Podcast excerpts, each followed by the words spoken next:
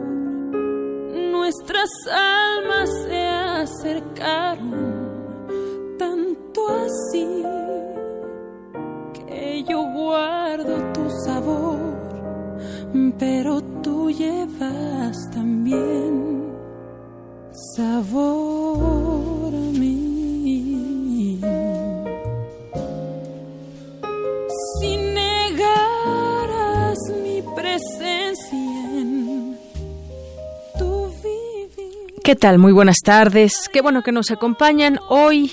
Esta canción de Sabor a mí, que es interpretada por la Big Band Jazz México, fue compuesta por Álvaro Carrillo, quien murió un día como hoy de 1969 en un accidente automovilístico. Y hoy lo recordamos así aquí en Prisma RU.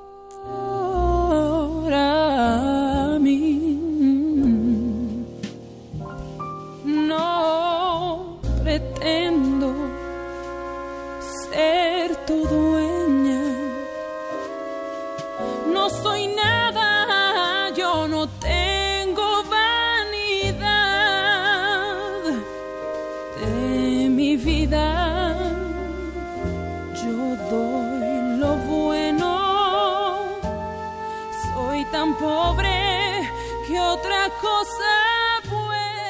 Gracias por acompañarnos. De aquí a las 3 de la tarde estaremos informándole, además de la información universitaria, algunas otras cosas, lo que sucedió allá en eh, Colombia, le tendremos los detalles, también lo que sucedió allá en San Petersburgo, eh, esto en información internacional, y también estaremos platicando sobre el tema del el cierre del periódico Diario del Norte, ni más ni menos, pues no sienten garantías para ejercer el periodismo con seguridad y con plena tranquilidad, como debería de ser. Cierra este diario donde trabajaba eh, Miroslava Bridge. Y también estaremos platicando sobre las elecciones en el Estado de México que ya arrancaron y se habla de que pueden ser las más fuertes eh, campañas y sobre todo pues toda esta guerra de spots que habrá o que tendrán que escuchar los mexiquenses, pero además las más encarnizadas por la importancia que viene ya de cara al 2018. El partido que gane o la alianza que gane pues tendrá sin duda mucha fuerza también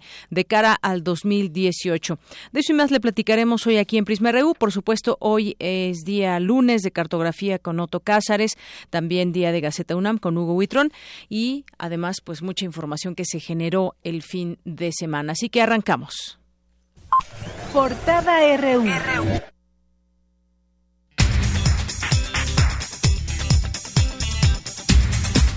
Lunes 3 de abril del año 2017, en nuestra portada universitaria, el Instituto de Geología de la UNAM organizó un encuentro en el Museo de Geología donde se abordaron temas sobre el patrimonio geológico nacional. Habla Luis Espinosa, jefe del museo.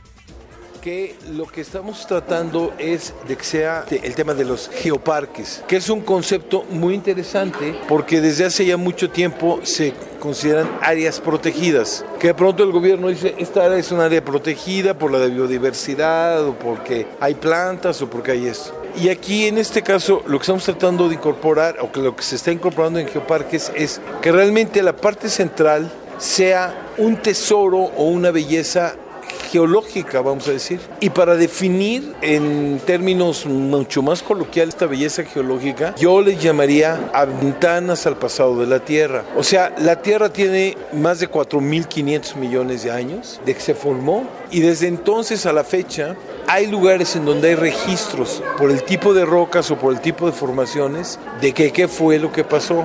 Y están esparcidos, en nuestro caso particular, por todo el país. Este fin de semana, en las islas de Ciudad Universitaria, se llevó a cabo la séptima Expo de Autos Clásicos y de Colección Volver al Pasado 2017. Además, hubo baile y toda la cosa. Más adelante, mi compañero Jorge Díaz nos tendrá toda la información.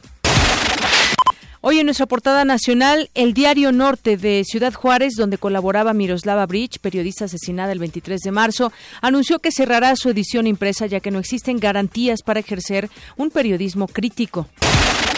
Ayer domingo los candidatos a gobernador del Estado de México iniciaron sus campañas políticas. Mi compañera Ruth Salazar nos tiene un avance de la información. ¿Qué tal, Deyanira? Buenas tardes. Hoy comenzaron las campañas políticas rumbo a la gubernatura del Estado de México con un gran derroche de recursos económicos. Más adelante, toda la información. Y así arrancaron, por ejemplo, Delfina Gómez. Delfina Gómez, candidata de Morena, aseguró que a pesar de que el PRI quiere comprar la gubernatura, la dignidad de la gente no tiene precio. Es nuestro momento que los mexiquenses hagamos una nueva historia. Tenemos el poder para poder fin a tanta injusticia. Nos tienen miedo y eso a mí me da mucho gusto, porque pareciera que durante muchos años los que no tenemos voz, véanos existimos. Por su parte, el candidato priista Alfredo del Mazo dijo que la entidad que quiere gobernar será la más segura del país. Vamos a tener transparencia y apertura gubernamental, combate a la corrupción y fin a la impunidad con la consolidación del sistema estatal anticorrupción en tanto, la panista Josefina Vázquez Mota dijo que no habrá difamación ni maquinaria electoral que impida el cambio de gobierno. Acapulco vive también la camarilla, la camarilla que ha vivido de intereses de corrupción y que piensa que el Estado de México y el país entero les pertenecen. Por último, Juan Cepeda, candidato perredista, afirmó que es el único de los aspirantes que puede poner un fin a la delincuencia. La gente quiere un cambio, quiere alguien que venga a darle cara a los delincuentes que nos han ganado la vida cotidiana. En el Estado de México y Veracruz se concentran el 70% de las 6.400 averiguaciones previas por el delito de turismo electoral que se han registrado en la última década. En una misiva dirigida a la Comisión Nacional de Afiliación del partido, el senador Miguel Barbosa renunció al PRD esta mañana tras 23 años de militancia. Pese a la austeridad gubernamental, en 2016 el Senado desembolsó 24 millones de pesos en la compra nada más de boletos de avión y viáticos para que los senadores cumplieran con su agenda de 84 viajes internacionales. Le daremos a conocer detalles. Y existen seis denuncias en contra del exmandatario Roberto Borge, informó el gobernador de Quintana Roo, Carlos Joaquín González, pero aún no se gira ninguna orden de aprehensión en su contra quizás escape. Emilio Lozoya Austin, exdirector de Pemex, será citado a declarar por la Procuraduría General de la República, esto en el marco de las investigaciones por el caso de corrupción de la brasileña Oderbrecht. El Sindicato de Trabajadores Académicos de la Universidad de Sonora realiza un paro de labores y cerró las instalaciones de la institución para demandar respuesta a la revisión salarial y contractual. Una persona murió y unas 10 familias fueron evacuadas debido a la explosión de un ducto de Pemex en la colonia Zaragoza, en el municipio de Amozoc, Puebla. Tres personas murieron y dos resultaron heridas luego de un ataque de presuntos sicarios de un cártel de narcotráfico a un bar cercano a la zona turística de Cancún, Quintana Roo. Hoy en nuestra portada de Economía y Finanzas, con el gobierno de Enrique Peña Nieto se da el crecimiento económico más bajo en cinco sexenios. A continuación, un avance de la información con mi compañero Abraham Menchaca. Así es, Deyanira, buenas tardes. Para el doctor Jaime Linares, académico de la Facultad de Estudios Superiores Aragón, en los últimos 30 años la economía del país ha sufrido altibajos en la capacidad de crecer en términos generales. Más adelante la información. Se espera que la inflación de este 2017 cierre con una tasa de 5.6%, de acuerdo con los especialistas que entrevistó el Banco de México para su encuesta de marzo. Durante febrero pasado, las remesas sumaron 2.050 millones de dólares, cifra 1.4% menor a la registrada en el mismo periodo de 2016, su primer retroceso anual en 10 meses.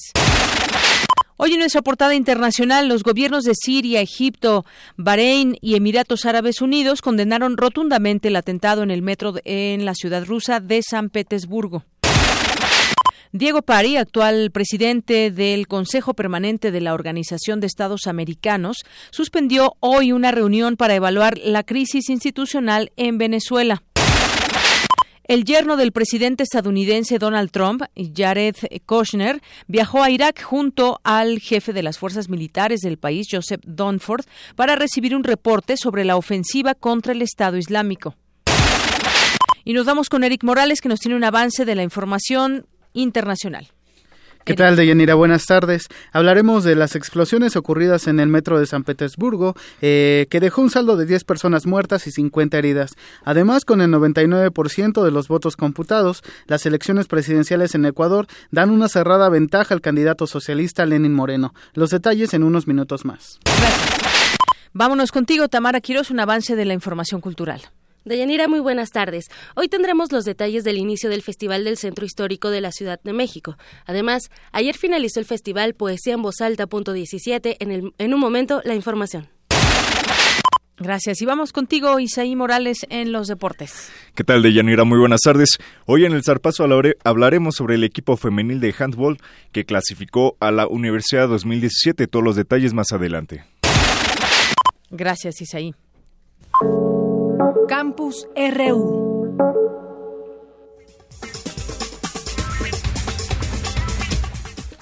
Es la una con 14 minutos y entramos a nuestro campus universitario. Ayer fue el Día Internacional de la Concientización del Autismo.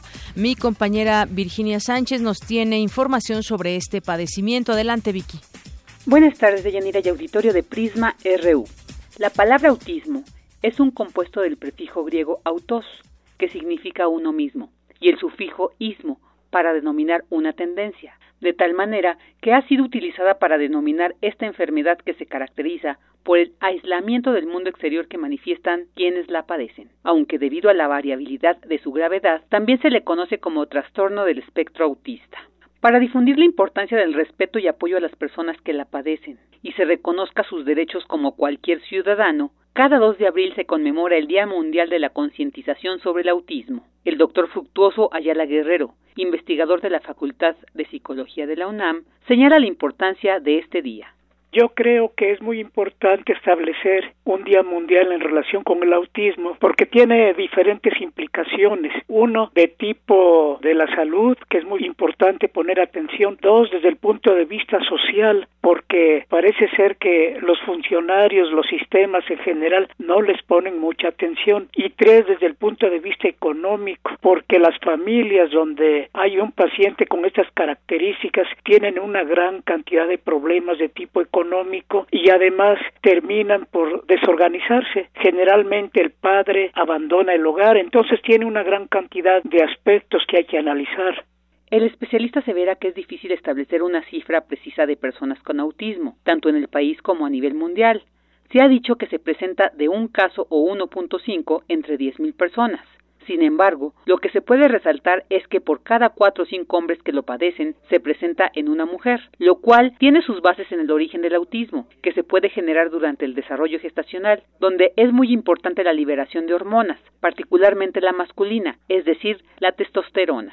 Durante el periodo gestacional, los hemisferios cerebrales se desarrollan a diferente velocidad. El hemisferio derecho se desarrolla más rápidamente que el izquierdo, de tal manera que el hemisferio izquierdo, y sobre todo en caso de que sea hombre, se está liberando testosterona que influye sobre los dos hemisferios, pero más sobre el hemisferio izquierdo que tarda más en desarrollarse y la testosterona de alguna manera influye aún más en su desarrollo. Y eso da como resultado también que pudiera dañarse en parte el cerebro, sobre todo el hemisferio izquierdo. Y eso nos demuestra que cierto tipo de autismo sobre todo aquellas personas que se llaman autistas de funcionamiento elevado, eso es un reflejo de lo que puede suceder durante su desarrollo gestacional.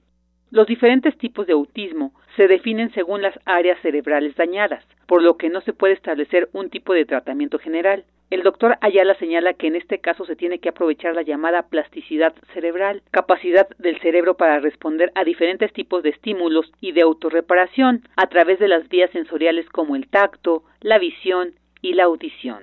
Hasta aquí la información. Buenas tardes. Gracias, Virginia Sánchez, por esta información. Y un gran evento familiar y para coleccionistas se llevó a cabo el pasado fin de semana. Mi compañero Jorge Díaz nos preparó la siguiente información.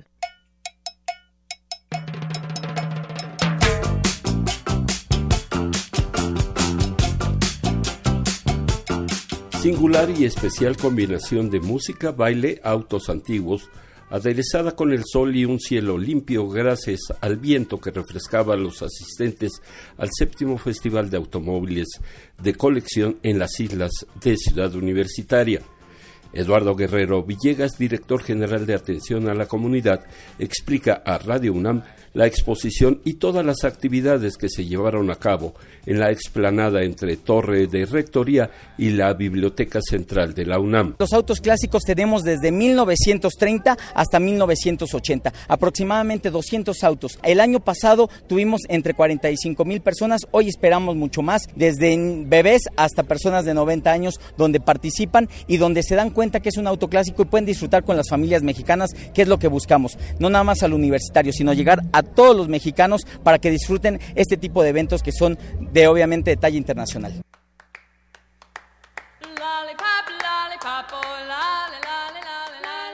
Todas las edades se dieron cita en las islas para admirar los automóviles antiguos y los atuendos de los concursantes, las crinolinas, los copetes, las chamarras de cuero, en la cuarta edición de Volver al Pasado y en el caso de los más jóvenes enterarse del baile de aquella época y quedar boquiabiertos con las evoluciones de alumnos y académicos de la UNAM. No solo el rock and roll, las extintas crinolinas, también hubo tiempo para evocar a Jim Morrison y a los Doors con la voz de Roberto Eslava, que animó a los presentes a danzar este género musical.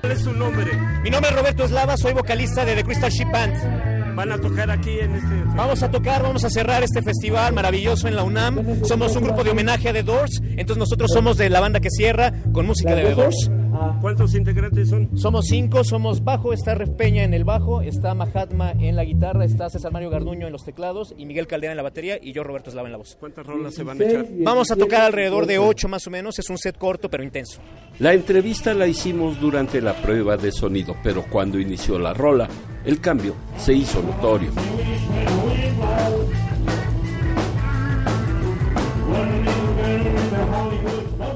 Esa es de mis tiempos, fue la frase que surgió en voz de un académico de la Facultad de Ciencias Políticas y Sociales que con sus hijos y nietos degustaban una sabrosa nieve de limón o de grosella, otros con chicharrones de harina bañados en salsa y limón o simplemente agua, todo a tono con el intenso calor y el sol que caía en pleno.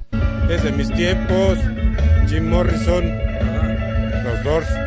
¿Qué tal tocan los chavos? Muy bien, la voz estoy oyendo que está potente. ¿no?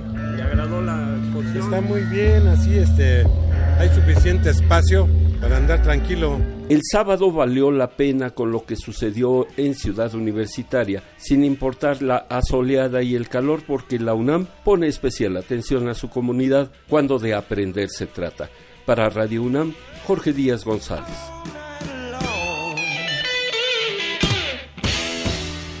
Bien, pues gracias a nuestro compañero Jorge Díaz que nos tiene esta crónica de lo que sucedió el sábado ahí en Ciudad Universitaria. Y ahora nos vamos a temas económicos con mi compañero Abraham Menchaca. La economía de nuestro país simplemente no reacciona y ya van varias décadas así. Cuéntanos, Abraham, buenas tardes. Así es, Deyanira, buenas tardes. Durante la actual administración federal, la economía habrá crecido en promedio 2.1% por año, el desempeño más bajo desde el sexenio de Miguel de la Madrid. La Secretaría de Hacienda prevé que la economía crecerá este año 1.8%, mientras que para 2018 la estimación es de 2.5%. Para el doctor Jaime Linares, académico de la Facultad de Estudios Superiores Aragón, en los últimos 30 años, la economía del país ha sufrido altibajos en la capacidad de crecer en términos generales. Se había previsto que la tasa de crecimiento iba a ser pues arriba del 2.8%, después se hicieron ajustes en uno o dos meses, se dijo que no no se podía tener capacidad de crecer al 2.8%, se bajó al 2.5 y ahorita incluso los expertos de, de, la banca, de las bancas privadas y de las corredurías, ubican la tasa de crecimiento entre el 1.8 y el 2.1%. Entonces esto nos habla de que en realidad el país está teniendo serios problemas para poder crecer. De Yanira, el investigador refirió que el bajo crecimiento económico impacta de manera directa en la capacidad que tiene el gobierno para generar empleos. Hoy en día, cuando se apostaba todo a las reformas estructurales que el gobierno de Peña Nieto ha venido haciendo, en realidad esto no ha alcanzado para que la economía realmente crezca como se pensaba, las expectativas fueron muy altas. Sin embargo, en la realidad hemos tenido tasas de crecimiento mucho, muy bajas, ¿no? Que muchas veces incluso disminuyen por debajo de la tasa demográfica de crecimiento. Entonces, esto obviamente pone en predicamento la capacidad que tenga el país para generar los empleos que demanda la población. De la información que tengo. Buenas tardes. Gracias, Abraham. Muy buenas tardes. Y bueno, ahora les presento a continuación esta semblanza, esta nota que realizó mi compañera Tamara Quirós por la muerte del escritor Sergio González Rodríguez, que además, bueno, pues el mundo de la cultura y del periodismo está de luto en México. Eh, por esta muerte, varios trabajos que hizo como ensayista, como escritor, como periodista, además fue uno de los que investigó los, los feminicidios en Ciudad Juárez entre 1990 y el año 2000. Tuvo varios libros en su haber y a continuación les presentamos esta semblanza de mi compañera que hizo mi compañera Tamara Quirós. La literatura es un concepto que está abarcando ahora no solamente la ficción, porque generalmente entendemos literatura, alguien que hace ficción, escribe poesía o novelas, cuentos, no sé qué, y que necesariamente todo escritor tiene que dominar la literatura, es decir, puede transitar de la prensa, del periodismo, a la ficción, a la poesía, a cualquier género literario.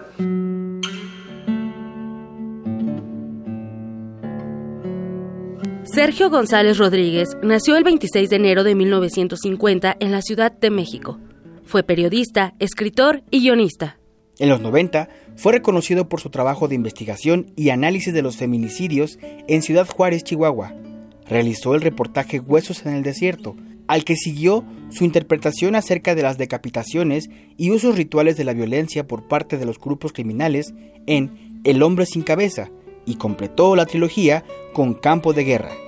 Colaboró en diversos medios, en los anales de la literatura hispanoamericana de la Universidad Complutense, Letras Libres, en la revista de la Universidad de México y en el Nacional Dominical Ínsula España. Como guionista, escribió para el documental nacional dominical y la serie televisiva México, siglo XX.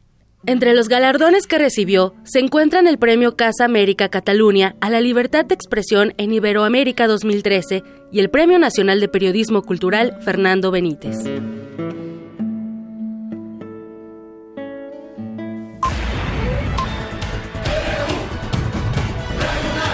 Prisma RU. Con Deyanira Morán. Queremos conocer tu opinión. Síguenos en Twitter como arroba PrismaRU. Global RU. Una con 26 minutos. Hay mucha información internacional el día de hoy. Nos acompaña ya aquí en este espacio Eric Morales. ¿Cómo estás? Buenas tardes. ¿Qué tal, Deyanira? Buenas tardes. Así es, mucha, mucha información internacional eh, con los hechos lamentables de esta mañana en Rusia, con elecciones en, Sudamérica y, bueno, varias cosas también que, pasaron en, torno a, a nuestra región. Pero si te parece, vamos a comenzar con las breves internacionales de este lunes 3 de abril. Este domingo se llevará a cabo la segunda vuelta electoral para elegir presidente en Ecuador. El candidato socialista Lenin Moreno cerró su campaña en la que pidió el voto por un país para todos y sin privatizaciones. Enviaré a la Asamblea Nacional la ley anticorrupción para que los corruptos de ayer y los corruptos de ahora vayan a la cárcel. Por su parte, el candidato conservador Guillermo Lazo pidió un cambio para Ecuador. Cambio es evitar que el Ecuador viva lo que hoy está viviendo Venezuela, la dictadura de un partido político. Eso es cambio. A través de una carta, la primera ministra de Escocia, Nicola Sturgeon, solicitó a su homóloga inglesa, Theresa May, un nuevo referéndum de independencia para su país. El gobierno de Donald Trump apeló la decisión de un juez federal estadounidense que bloqueó el nuevo decreto antimigratorio del presidente. 22 personas muertas fue el saldo de un atentado con coche bomba en un mercado al noroeste de Pakistán. Ahí tuvimos la información internacional. Eh, también, bueno, esta mañana al menos 10 personas murieron y 50 más resultaron heridas luego de dos explosiones ocurridas en un vagón del metro de San Petersburgo, eh, informó el Comité Estatal Antiterrorista de Rusia. Aunque todavía no se ha adjudicado ningún grupo este ataque, hace unos días el Estado Islámico llamó a atacar a Rusia por el papel que ha ocupado Moscú dentro del conflicto sirio. El ataque fue a las 2 de la tarde con 40 minutos, hora de Moscú, mientras que el presidente ruso se encontraba ahí en esa ciudad, Vladimir Putin, en San Petersburgo, en el momento del atentado. Y para hablarnos de, este tema tenemos en la línea telefónica al doctor Raúl Benítez Manaut, académico de la Facultad de Ciencias Políticas y Sociales de la UNAM. Buenas tardes, doctor. Le saludan Deyanira Morán y Eric Morales. ¿Cómo está? Muy buenas tardes. Es un saludo saludarlos. Pues eh, despertamos este lunes con este hecho lamentable donde pues 10 personas pierden la vida allá en, en, el metro de San Petersburgo. Todavía nadie se ha adjudicado este ataque, pero eh, ya también Vladimir Putin señalaba que, que podría estar ligado a un hecho terrorista. Sí, seguramente es, bueno, es un hecho terrorista. Aquí nada más hay que ver quién es el, el, responsable del atentado. Eh, básicamente pueden ser de dos grupos, el Estado Islámico, debido a la, intensidad con la que Rusia ha atacado sus bases en, en, este, una parte de la frontera de Siria con Irak y podrían ser también este eh, terroristas chechenos que bueno le tienen declarada la guerra al, gobierno ruso y el gobierno ruso de Vladimir Putin les ha dado pues muy duro para tratar de desmantelarlos o una alianza entre los dos los los este, miembros del Estado Islámico eh, apoyados por eh, los terroristas chechenos pero más eh, la más la más elevada probabilidad es que sea el propio Estado Islámico por la alianza que tiene eh, el gobierno de Vladimir Putin con este, el gobierno de Siria. Y estos hechos también se dan pocos días después de, del atentado allá en Londres. Eh, esto quiere decir que pues aún Rusia y junto con la parte de la Euroasia, pues están luchando o tienen cosas que hacer todavía contra el terrorismo. Es decir, hay un clima de inestabilidad con respecto a este tema. Sí, hay una ofensiva terrorista pues, en Europa, como todos sabemos, sobre todo se ha visto con mucha notoriedad en Francia y en menor medida en Inglaterra, pero este pues el Estado Islámico es un Estado que, como muchos grupos terroristas, no respetan las fronteras, en este caso los gobiernos de Europa y el gobierno ruso, pues han implementado sus acciones militares para golpearlo en Irak y Siria, y esto puede ser lo que se llama en el lenguaje militar una retaliación, o sea, una respuesta ante ataques previos de otra fuerza y en este caso pues el Estado Islámico tiene como enemigo principal al gobierno ruso. Entonces de esto esto explica por qué eh, lo hicieron en San Petersburgo y coincidiendo con la visita del presidente Putin eh, a esa ciudad, pero eh, toda Europa está en estado de alerta por lo mismo. ¿no?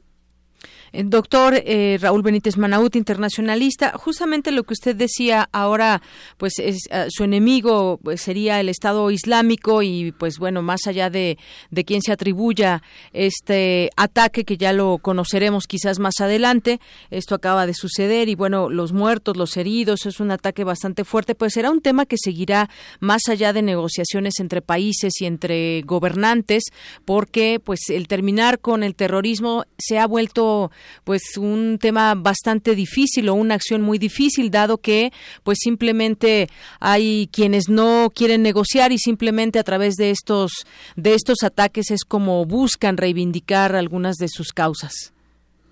Sí, bueno, negociar con el terrorismo es una cosa muy difícil, sobre todo con fuerzas tan radicalizadas como las fuerzas este, armadas islámicas que tienen células en muchos países. Entonces eso es, es muy complicado lo que tienen que hacer los gobiernos es hacer alianzas para combatir al terrorismo pues con otros medios, por ejemplo, con medios de inteligencia, eh, no hacer acciones donde se vean eh, involucradas personas civiles que se limitarían por ataques pues, indiscriminados eh, y, buscar la forma de que el Estado Islámico mismo logre captar que, bueno, se está llevando ofensivas militares donde han provocado una gigantesca oleada de refugiados sirios al sur de Europa, pues están causando tremendas catástrofes humanitarias y los gobiernos, la verdad es que no han encontrado fórmulas exitosas para resolver eh, eh, este problema, emplean la fuerza militar también de forma muy dura y la respuesta pues, son actos terroristas. Sorprende que de alguna manera ahora Rusia sea el, foco de, estos ataques, sobre todo porque pues recientemente había sido objeto Europa y, bueno pues ahora ahora sorprende, pero ¿de qué manera se espera que, que reaccione el gobierno de, de Putin pues eh, con estos eh, este frente que tiene que tiene con, eh, con los grupos terroristas? Bueno, lo que se espera es que Putin es un hombre de línea dura, o sea, es de mano dura, él no se siente el corazón para nada. Este, entonces, por lo tanto, pues seguramente va a intensificar sus ataques contra el Estado Islámico, sobre todo en Rusia, en, Siria. Eh, ellos tienen en Siria bases militares, tienen una base aérea muy importante, una base naval. Entonces, con ello, pues tienen la plataforma para seguir lanzando las ofensivas contra el Estado Islámico y seguramente también estarán buscando a los líderes de estas acciones y sobre todo a la célula que en su país está, infiltrada y se está realizando estos atentados. Que esa debe ser seguramente su principal prioridad en este momento, descubrir quiénes son los autores concretos, los autores materiales. Así es, los autores eh, materiales eh, sobre en este tema, pero sobre todo también pues seguir discutiendo ese tema, como usted decía, pues no no es fácil para nada poder negociar con terroristas quienes de manera radical se hacen de pronto justicia por ellos mismos o tienen esa esa visión de decir, bueno, pues nosotros creemos que este es un enemigo y entonces lo atacan de esa manera. Eso es lo más grave, lo más grave, doctor. Sí, sí, sí, sí, sí. Eh, y bueno, también se van a lanzar seguramente porque es la costumbre de Vladimir Putin, la forma de bueno, pues los terroristas sociales que también van a sufrir este, golpes paralelos para este, darle la, idea de que el gobierno ruso pues, no se toca el corazón con ataque, ¿no? Y sobre todo con estos medios, muere población civil, que es muy grave que haya atentados en lugares civiles como es el metro de una ciudad, es muy grave.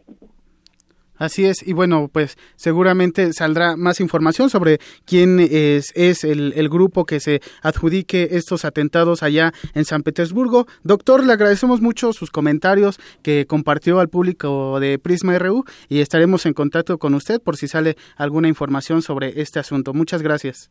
Pues saludos a la audiencia de Radio UNAM y siempre es un gusto estar en la mejor estación de radio del país. Gracias, doctor. Y bueno, pues ahí estuvo el doctor Raúl Benítez Manaud, académico de la Facultad de Ciencias Políticas y Sociales de la UNAM, pues hablando sobre este lamentable hecho de las explosiones que se registraron en la estación del metro de San Petersburgo esta mañana. Y bueno, Deyanira, en otro tema, eh, este fin de semana se hubo una tragedia al, sur de Colombia cuando tres ríos se desbordaron a causa de las recientes lluvias allá en, Sudamérica. Eh, cuento que hubo 262 personas muertas hasta el momento, es el número que se tiene, y hay más de 45 mil personas damnificadas. Eh, esto, repito, por las inclementes lluvias en la región andina. Los heridos han sobrepasado el número de los 200 y, bueno, el número de también de, desaparecidos no se tiene no se tiene concreto. El presidente Juan Manuel Santos mandaba un mensaje a la nación donde decía que pues eh, pedía unión al pueblo colombiano para, para pues apoyar a esta comunidad de Mocoa. Y tenemos en la línea telefónica a Carlos Augusto Villota, él es periodista colombiano y a quien saludamos con mucho gusto. ¿Qué tal, Carlos? Te saluda Deyanira Morán y Eric Morales. ¿Cómo estás, Deyanira y Eric? Muy buenas tardes. Pues han pasado un poco más de 72 horas desde el desastre natural que ha sacudido a la ciudad de Mocoa, capital del departamento del Putumayo, cerca de la frontera con el Ecuador. Es una zona eh, bastante, digamos, selvática, amazónica y que tiene una alta presencia de ríos. Precisamente fueron tres ríos los que se desbordaron hasta hora de la mañana, hasta hora de la tarde mejor. El gobierno del presidente Juan Manuel Santos ha adoptado la emergencia social y económica que le va a permitir adoptar eh, medidas eh, de carácter extraordinario de orden financiero, logístico y también de acompañamiento de la cooperación internacional con el propósito de salir al paso a esta emergencia. A esta altura del día hay cerca de 210 eh, personas muertas, de acuerdo con las autoridades, más de 200 heridos, 43 de ellos niños y un número indeterminado de personas desaparecidas.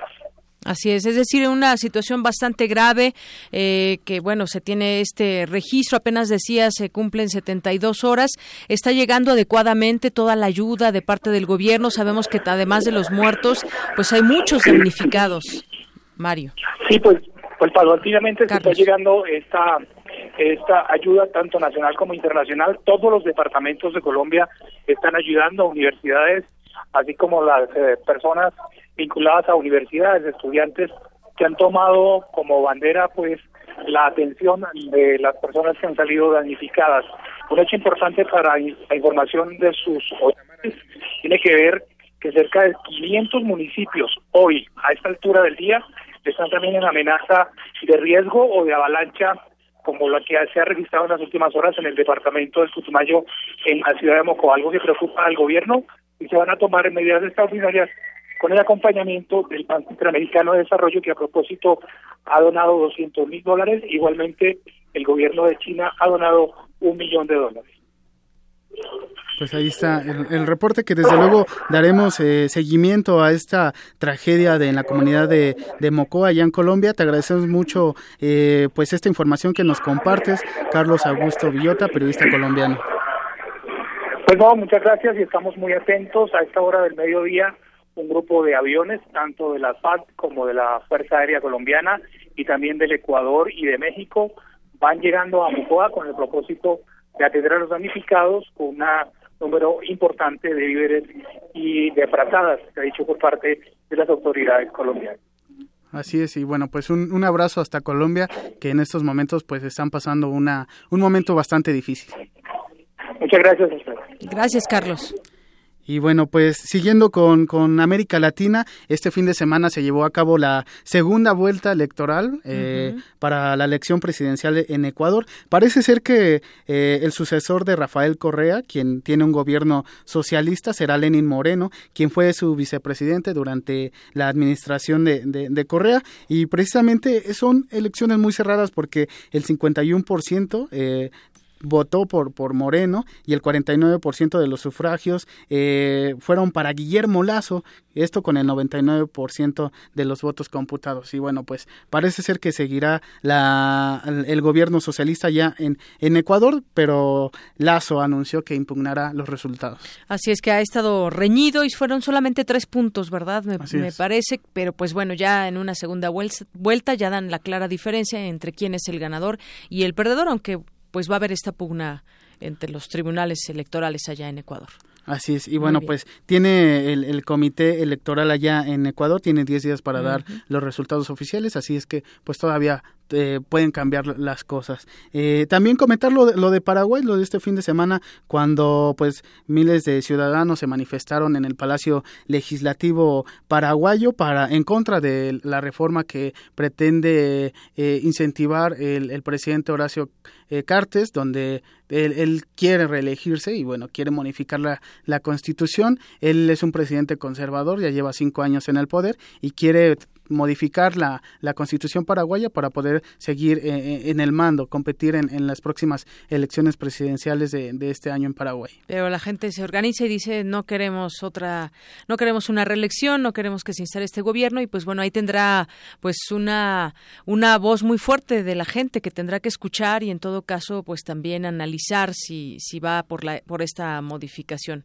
Sí y bueno ya lamentablemente se han dado hechos de violencia donde murió el joven líder del Partido Liberal, eh, quien este pues pues murió a causa de, de una bala de gomas, es la uh -huh. versión oficial. Fue fue destituido tanto el, el, jefe de la policía paraguaya, también como el ministro de Interiores y el presidente eh, paraguayo eh, Horacio Cartes es recordar del Partido Conservador, del Partido Colorado allá en Paraguay. Muy bien, Eric y comentar también contigo ese tema de los cascos azules de la cultura, porque ahora se reúne el grupo de los siete, el G7, que está conformado por Francia, Alemania, Italia, Reino Unido, Estados Unidos, Canadá y Japón, para preservar el arte también y pues todo, eh, recordar todos estos saqueos que ha habido, tráfico de bienes culturales con conflictos, guerras que pues de, desafortunadamente dejan, eh, dejan también números rojos en el tema de la cultura. Y hemos visto, por ejemplo, en Siria cómo se han acabado también muchos, muchos sitios eh, culturales que habían estado durante siglos y pues bueno, desafortunadamente con, eh, con algunos conflictos eh, se pueden acabar estas obras de arte. Sí, es la primera vez que los ministros de cultura de este G7 se reúnen para cuidar o preservar estas obras eh, de arte y, de la humanidad. Y bueno pues se espera que eh, los países pertenecientes a este grupo apoyados por la por la UNESCO pues hagan estrategias precisamente y la creación de, de, los cuerpos internacionales los cascos azules de la cultura para preservar como mencionabas eh, pues todas las obras que han sido de y los vestigios que muchas veces todas estas eh, estas eh, construcciones tan específicas que para que no quede solamente polvo de ellas y muchas veces pues también los saqueadores se vio mucho en, en algunas zonas donde pues vendían en el mercado negro obras de arte que habrían perdurado habían perdurado en museos y en casas importantes en algunos lugares. Sí como recientemente la ciudad de, Alepo en Siria ¿no? que era verdaderamente hermosa y tras el conflicto sirio pues ha quedado en las ruinas y son obras, como mencionas, que tienen miles de años y que lamentablemente se pierden de una manera, de una manera innecesaria. Así es. Bueno, pues Eric, muchas gracias. Muchas gracias. Nos escuchamos mañana. Hasta mañana.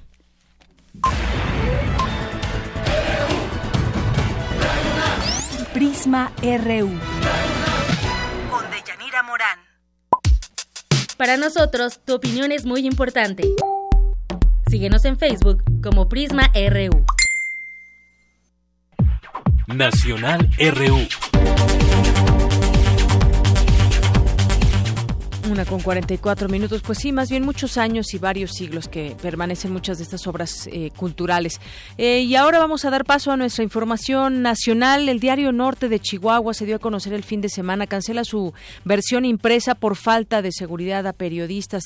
Tenía 27 años de circulación este periódico donde colaboraba Miroslava Bridge, periodista que fue asesinada el pasado 23 de marzo. Esto lo dio a conocer eh, su director a través de un comunicado, el propietario del medio que declaró que esa decisión se tomó a la falta por la falta de seguridad para el ejercicio del periodismo crítico y aseguró que las agresiones y la impunidad contra el gremio periodístico han quedado en evidencia y remarcó que el asesinato de Brich es una representación clara de las condiciones de riesgo en las que se ejerce el periodismo en México. Además, lo que dice la propia eh, la propia CIP con 119 asesinatos de reporteros y atentados en contra de las instalaciones de 50 medios de comunicación en los últimos 17 años. México es el país más peligroso de América para ejercer el periodismo. Esto se señala en el informe anual de la Sociedad Interamericana de Prensa, la CIP, y señala a la policía como uno de los principales responsables de las agresiones contra, eh, contra ellos. El, eh, el país, dijo, es considerado el lugar más peligroso, México, para ejercer el periodismo en América. Desde 2000 a la fecha se reportan 119 asesinatos, de los cuales 12 corresponden a mujeres, según la Comisión Nacional de los Derechos Humanos. Eh, también lo expone y destaca que en los últimos 17 años se cometieron 50 atentados contra instalaciones de medios de comunicación y que en los últimos seis años de 798 investigaciones por agresiones contra periodistas, solo tres personas han recibido eh, condena. Bueno, pues parte de lo que enmarca ese tema y pues a muchos indigna, a muchos nos indigna la, el cierre de un periódico que tenía 27 años de circulación, mucha gente que lo leía todos los días que ha tenido que ser cerrados por cerrado por falta de seguridad en el ejercicio periodístico. Y bueno, eh, continuamos allá en Chihuahua. Se abre un proceso legal contra dos exfuncionarios de César Duarte, Ricardo Yáñez y Gerardo Villegas Villegas, ambos funcionarios de la administración del exgobernador de Chihuahua, César Duarte, quien hay que recordarlo, lo dábamos a conocer el, viernes pasado, ya tiene una ficha roja para su localización en 190 países. Y bueno, pues eh, han sido vinculados estas dos personas a procesos después de que un juez determinara su presunta participación en el desvío de recursos por la cantidad de 246 millones de pesos, de acuerdo con la Fiscalía de Chihuahua. El juez de control del Distrito Judicial, tanto Yáñez como Villegas tendrán que estar en prisión preventiva hasta que concluya la debida investigación. De igual manera, la Fiscalía detalló que el presunto desvío de recursos se dio por medio de la asignación presupuestal para la compra de un software, el cual jamás fue adquirido. Y bueno, vamos a irnos ahora a otro tema. Regresamos más adelante con nuestros temas nacionales, porque hoy el programa universitario de Derechos Humanos de la Universidad Nacional Autónoma de México, pues reprueba con indignación y tristeza el golpe de Estado de Venezuela, país al que tantas cosas nos unen. Ese es uno, un, manifiesto que dan a conocer a los presos de conciencia el sometimiento del Poder Judicial, la oposición perseguida, la, la prensa asfixiada, la economía destruida y la carencia incluso de alimentos y medicinas. Se agrega ahora al eh, el Parlamento suspendido, se agrega ahora. Si algo faltaba para que el régimen de Nicolás Maduro se consolidara como una dictadura, la anulación de competencias de la Asamblea Nacional ha cancelado en este en ese país el último reducto de institucionalidad democrática. Este es el legado del eh, chavismo, lo firman con fecha 31 de marzo de 2017 y justamente pues tengo ya en la línea telefónica al doctor Luis de la Barreda Solórzano, él es coordinador fundador del Programa Universitario de Derechos Humanos de la Universidad Nacional Autónoma de México desde diciembre de 2011. Doctor, bienvenido a Radio UNAM, buenas tardes. Buenas tardes, mucho gusto en saludarla. Pues mucho, mucho que decir en este tema, doctor, porque pues continúan también estas visiones eh, diferentes y encontradas, contrapuestas ante lo que sucede en Venezuela, pero pues ustedes tienen una postura. Cuénteme un poco de lo que, de lo que desde esta perspectiva se está viendo allá en Venezuela. Nunca han faltado voces que que dejen de justificar eh, a los regímenes autoritarios y a las dictaduras Stalin eh, tuvo admiradores, no obstante que su régimen provocó millones, millones de muertes, de, no obstante que la vieja guardia revolucionaria eh, fue fusilada. Mao provocó también una admiración, y Hitler y Mussolini, en fin, nunca han faltado voces que justifiquen, que admiren, que, que alaben a las dictaduras. Eh, lo que lo que importa es cómo le va a los gobernados, cómo le va a las mujeres y a los hombres de carne y hueso en esos regímenes. Y Venezuela ha sufrido a partir del chavismo carencias, persecuciones, cierre de medios de comunicación, encarcelamientos de opositores por el único delito de ser opositores sin que se les acuse de ningún acto de violencia, sino con esas acusaciones propias de la dictadura de traición a la patria y, y cosas así. Entonces, eh, más allá de, de posturas ideológicas, lo que lo que estamos viendo son hechos que eh, lesionan eh, gravemente a la democracia, que cancelan la institucionalidad democrática que conculcan de una manera inaceptable libertades que en el siglo XXI, eh, desde mi punto de vista, son libertades que, que deben ser indiscutibles en el Estado de Derecho. Así es. Y bueno, eh, algunos gobiernos han levantado ya la voz contra ese régimen. México es uno de ellos y en la OEA se está se discute, vaya, el tema. Visto desde un, un ámbito también de la de la geopolítica, surgen justamente estas voces encontradas, quienes apoyan a Maduro, quienes dicen, bueno, lo que está pasando con los ciudadanos de a pie. Aquí hemos tenido algunas conversaciones con, con periodistas que están llevando a cabo su labor y decían, bueno, pues sí, la situación es bastante bastante difícil y en este Venezuela que veíamos en algún momento dividido en dos partes por quienes habían votado en su momento por Nicolás Maduro y después de la muerte de Chávez y después también toda esta este movimiento que no solamente se ha vuelto de parte de los opositores al régimen allá en el mismo Venezuela, sino que se ha ido extendiendo, pero esa mirada geopolítica donde hablan, pues bueno, hay mucho petróleo y bueno, este lugar estratégico, Estados Unidos, ¿qué me dice también de esto, doctor? Eh, sin duda que cuando un país, eh, cuando un gobierno opina sobre lo que pasa en otro país, eh, obviamente no podemos olvidar que hay intereses, pero en este caso la situación objetiva, lo que está sucediendo en, en Venezuela eh, es lo que debe orientar nuestro criterio. Yo conozco Venezuela, yo estuve viajando a Venezuela porque era profesor, fui profesor de una maestría que se, una maestría latinoamericana que se impartió en ese país y estuve viajando durante 12 años a, a Venezuela, es un país al que amo, es un país al que, al que admiro y muchos de mis amigos que en su momento votaron por Chávez ante mi ante mis comentarios escandalizados, ¿cómo puedes votar por, por un golpista? Muchos de mis amigos que, votaron por Chávez terminaron despedidos de su trabajo, terminaron expulsados de los medios de comunicación en los que escribían, terminaron en la cárcel, terminaron en el, en el exilio. La gran criminóloga latinoamericana Lolita Nillar eh, buscó venir a venir a México exiliada y bueno la sorprendió lamentablemente la muerte antes de que viniera eh, en el en las elecciones para la Asamblea Nacional los ciudadanos en una mayoría aplastante se manifestaron contra Maduro la Asamblea Nacional intentó hacer un referendo revocatorio y, y fue imposible porque eh, todos los órganos eh, públicos, todas las instituciones públicas están sometidas por el por el régimen de Maduro.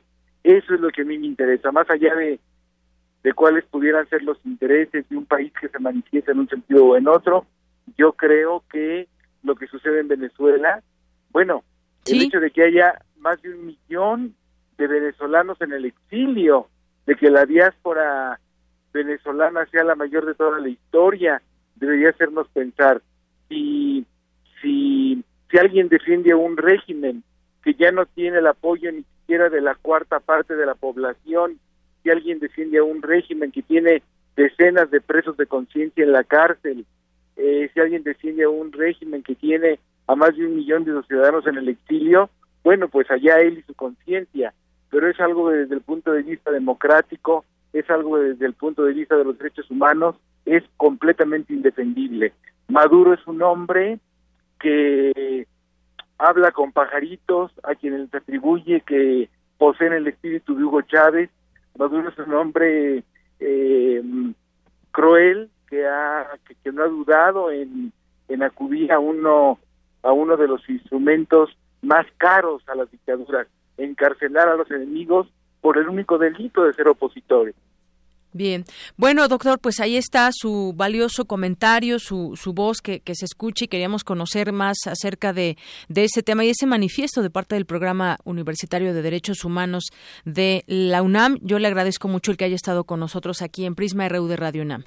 De soy la, el que le agradezco el espacio mucho gusto en saludarla. Eh, muy buenas tardes al auditorio de Radio UNAM. Gracias, muy buenas tardes, doctor Luis de la Barreda Solórzano, coordinador, fundador del Programa Universitario de Derechos Humanos de la UNAM. Y abramos el tema porque, pues, sin duda hay una visión que todos podemos tener sobre el tema Venezuela. Venezuela. Abramos el tema, la, la realidad que hay, hay una realidad que no se puede ocultar.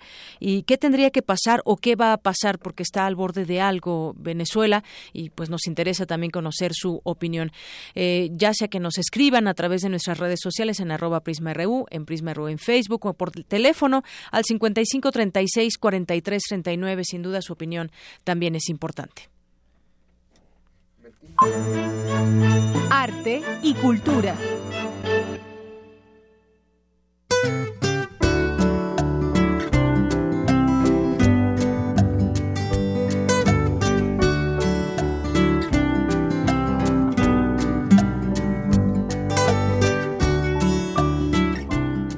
¿Qué tal, Tamara? Muy buenas tardes. Adelante. Buenas tardes, Deyanira, y saludo con mucho gusto también al auditorio.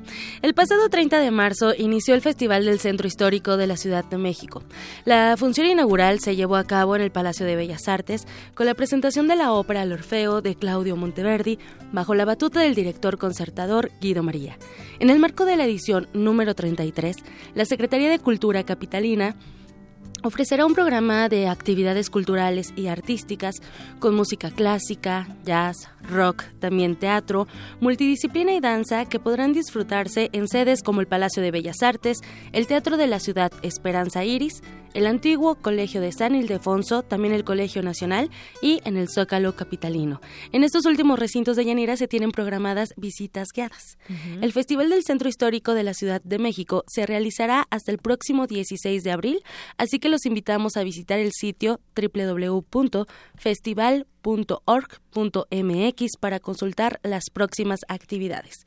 En otra información, ayer finalizó el Festival Poesía en Voz Alta punto 17 de Casa del Lago de la UNAM. En esta edición eh, apreciamos distintas expresiones poéticas, desde las contemporáneas, experimentales, hasta las alternativas, como poesía escénica, spoken word, hip hop, electropoesía, de acción, el performance, la poesía concreta y la visual, en voz e idiomas de autores provenientes de diversos países, entre ellos Alemania, Chile, Colombia, Estados Unidos, España, Reino Unido y México. En la segunda noche del festival, el director de Casa del Lago, José Wolfer, entregó el premio de poesía en voz alta punto 17 al colectivo AAIA, así se llama, AAIA, porque está integrado por Alejandra Espino, Andrea Grain y Sasi Al Alaide. Entre los poetas extranjeros estuvo el español Daniel, Daniel Orbis, campeón europeo del slam poético en México, un movimiento eh, que nació en los 80 en Chicago, en el que no solo poetas, sino también artistas de otras disciplinas compiten por turnos eh, con un texto propio o bien eh, eh, algún otro texto eh, montado de forma performática que puede ser leído, dicho de memoria o también improvisado y que a diferencia de la simple lectura en voz alta o de la declamación, en este slam se recurre a la interacción con el público.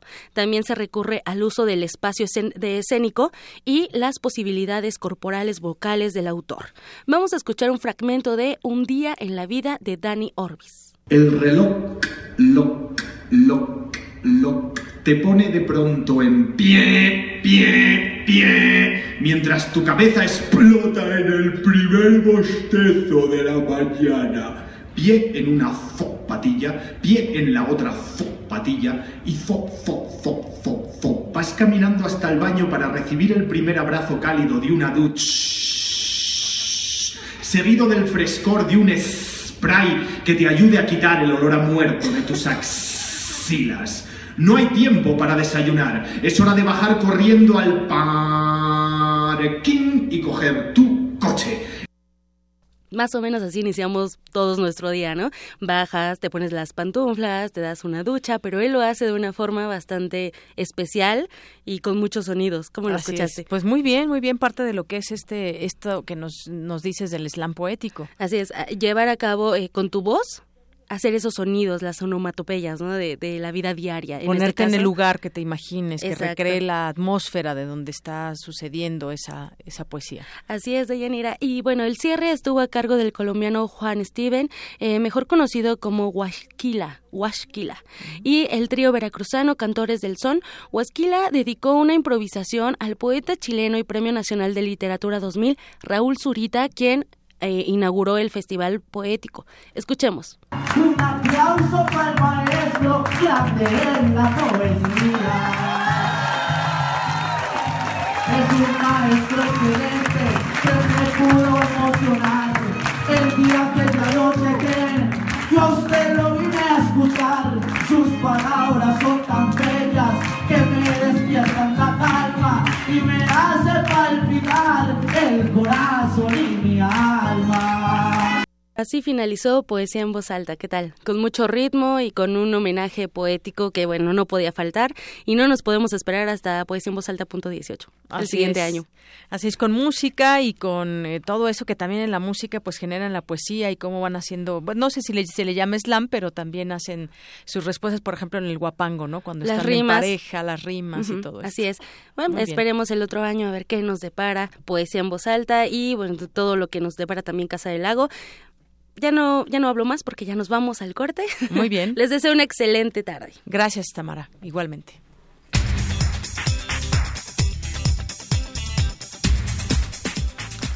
Y nos vamos ahora al resumen de la primera hora de Prisma RU con Ruth Salazar. Adelante, Ruth, buenas tardes. Gracias, Deyanira. Buenas tardes. Este es el resumen. En la primera hora de Prisma RU hablamos con el doctor Raúl Benítez Manaut, internacionalista y académico de la Facultad de Ciencias Políticas y Sociales de la, de la UNAM, sobre los atentados en el metro de San Petersburgo. Sí, hay una ofensiva terrorista pues, en Europa, como todos sabemos, sobre todo que ha con mucha notoriedad en Francia y en menor medida en Inglaterra, pero este pues el Estado Islámico es un Estado que, como muchos grupos terroristas, no respetan las fronteras, en este caso los gobiernos de Europa y el gobierno ruso, pues han implementado sus acciones militares para golpearlo en Irak y Siria, y esto puede ser lo que se llama en el lenguaje militar una retaliación, o sea, una respuesta ante ataques previos de otra fuerza, y en este caso, pues el Estado Islámico tiene como enemigo principal al gobierno ruso. También hablamos con Carlos Augusto Villota, periodista colombiano, sobre la situación que se vive tras el, tras el deslave en Putumayo, localidad de Mocoa. Escuchemos que cerca de 500 municipios hoy, a esta altura del día, están también en amenaza de riesgo o de avalancha, como la que se ha registrado en las últimas horas en el departamento del Putumayo, en la ciudad de Moco, algo que preocupa al gobierno y se van a tomar medidas extraordinarias con el acompañamiento del Banco Interamericano de Desarrollo, que a propósito ha donado 200 mil dólares. Igualmente, el gobierno de China ha donado un millón de dólares. En otro tema, el doctor Luis de la Barrera Solorzano, coordinador fundador del Programa Universitario de Derechos Humanos, habló sobre la crisis institucional que se vive en Venezuela. Y Venezuela ha sufrido a partir del chavismo, carencias, persecuciones, cierre de medios de comunicación, encarcelamientos de opositores por el único delito de ser opositores, sin que se les acuse de ningún acto de violencia, sino con esas acusaciones propias de la dictadura de traición a la patria y, cosas así. Entonces, más allá de posturas ideológicas, lo que lo que estamos viendo son hechos que eh, lesionan gravemente a la democracia. Quédense con nosotros. En la segunda hora de Prisma RU hablaremos con Manuel Quijano Torres, académico de la Facultad de Ciencias Políticas y Sociales de la UNAM, sobre el inicio de las campañas electorales en el Estado de México. Hasta aquí el resumen de Yanira. Buenas tardes. Gracias, Ruth. Buenas tardes. Son las 2.4. Vamos rápidamente a una pausa. Regresamos con más información aquí en Prisma RU. Pues... 96.1 de FM. 860 de AM. Transmitiendo desde Adolfo Prieto 133, Colonia, del, Valle. En la Ciudad de México. Escuchas. XEUN. Radio UNAM.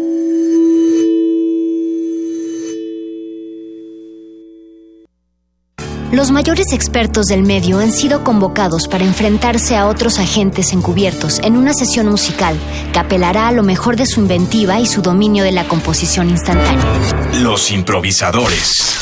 Un músico visible y otro incógnito mezclarán sus estilos y destrezas en una serie de conciertos exclusivos para Radio UNAM. Martes 4 de abril, 13 horas. Agente número 1, Gustavo Nandayata. Agente número 2. El encuentro será en la sala Julián Carrillo de Radio UNAM, Adolfo Prieto 133, Colonia del Valle. La entrada será libre. Porque en abril los músicos también juegan. Radio UNAM.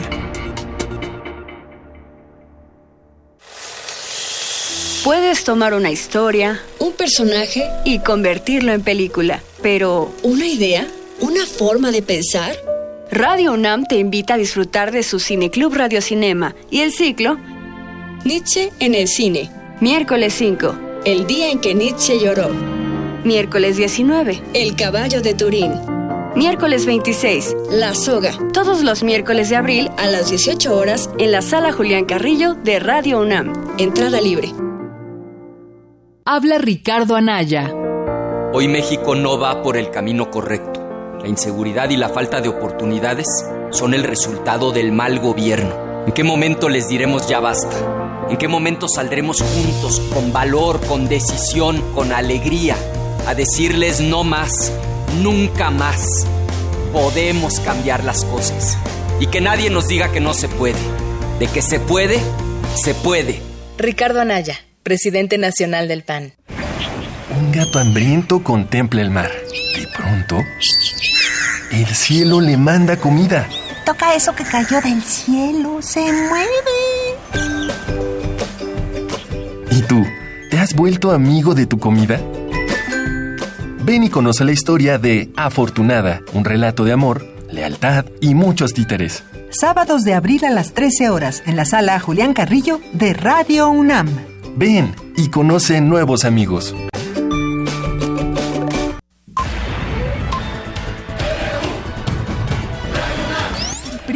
RU. Con Deyanira Morán.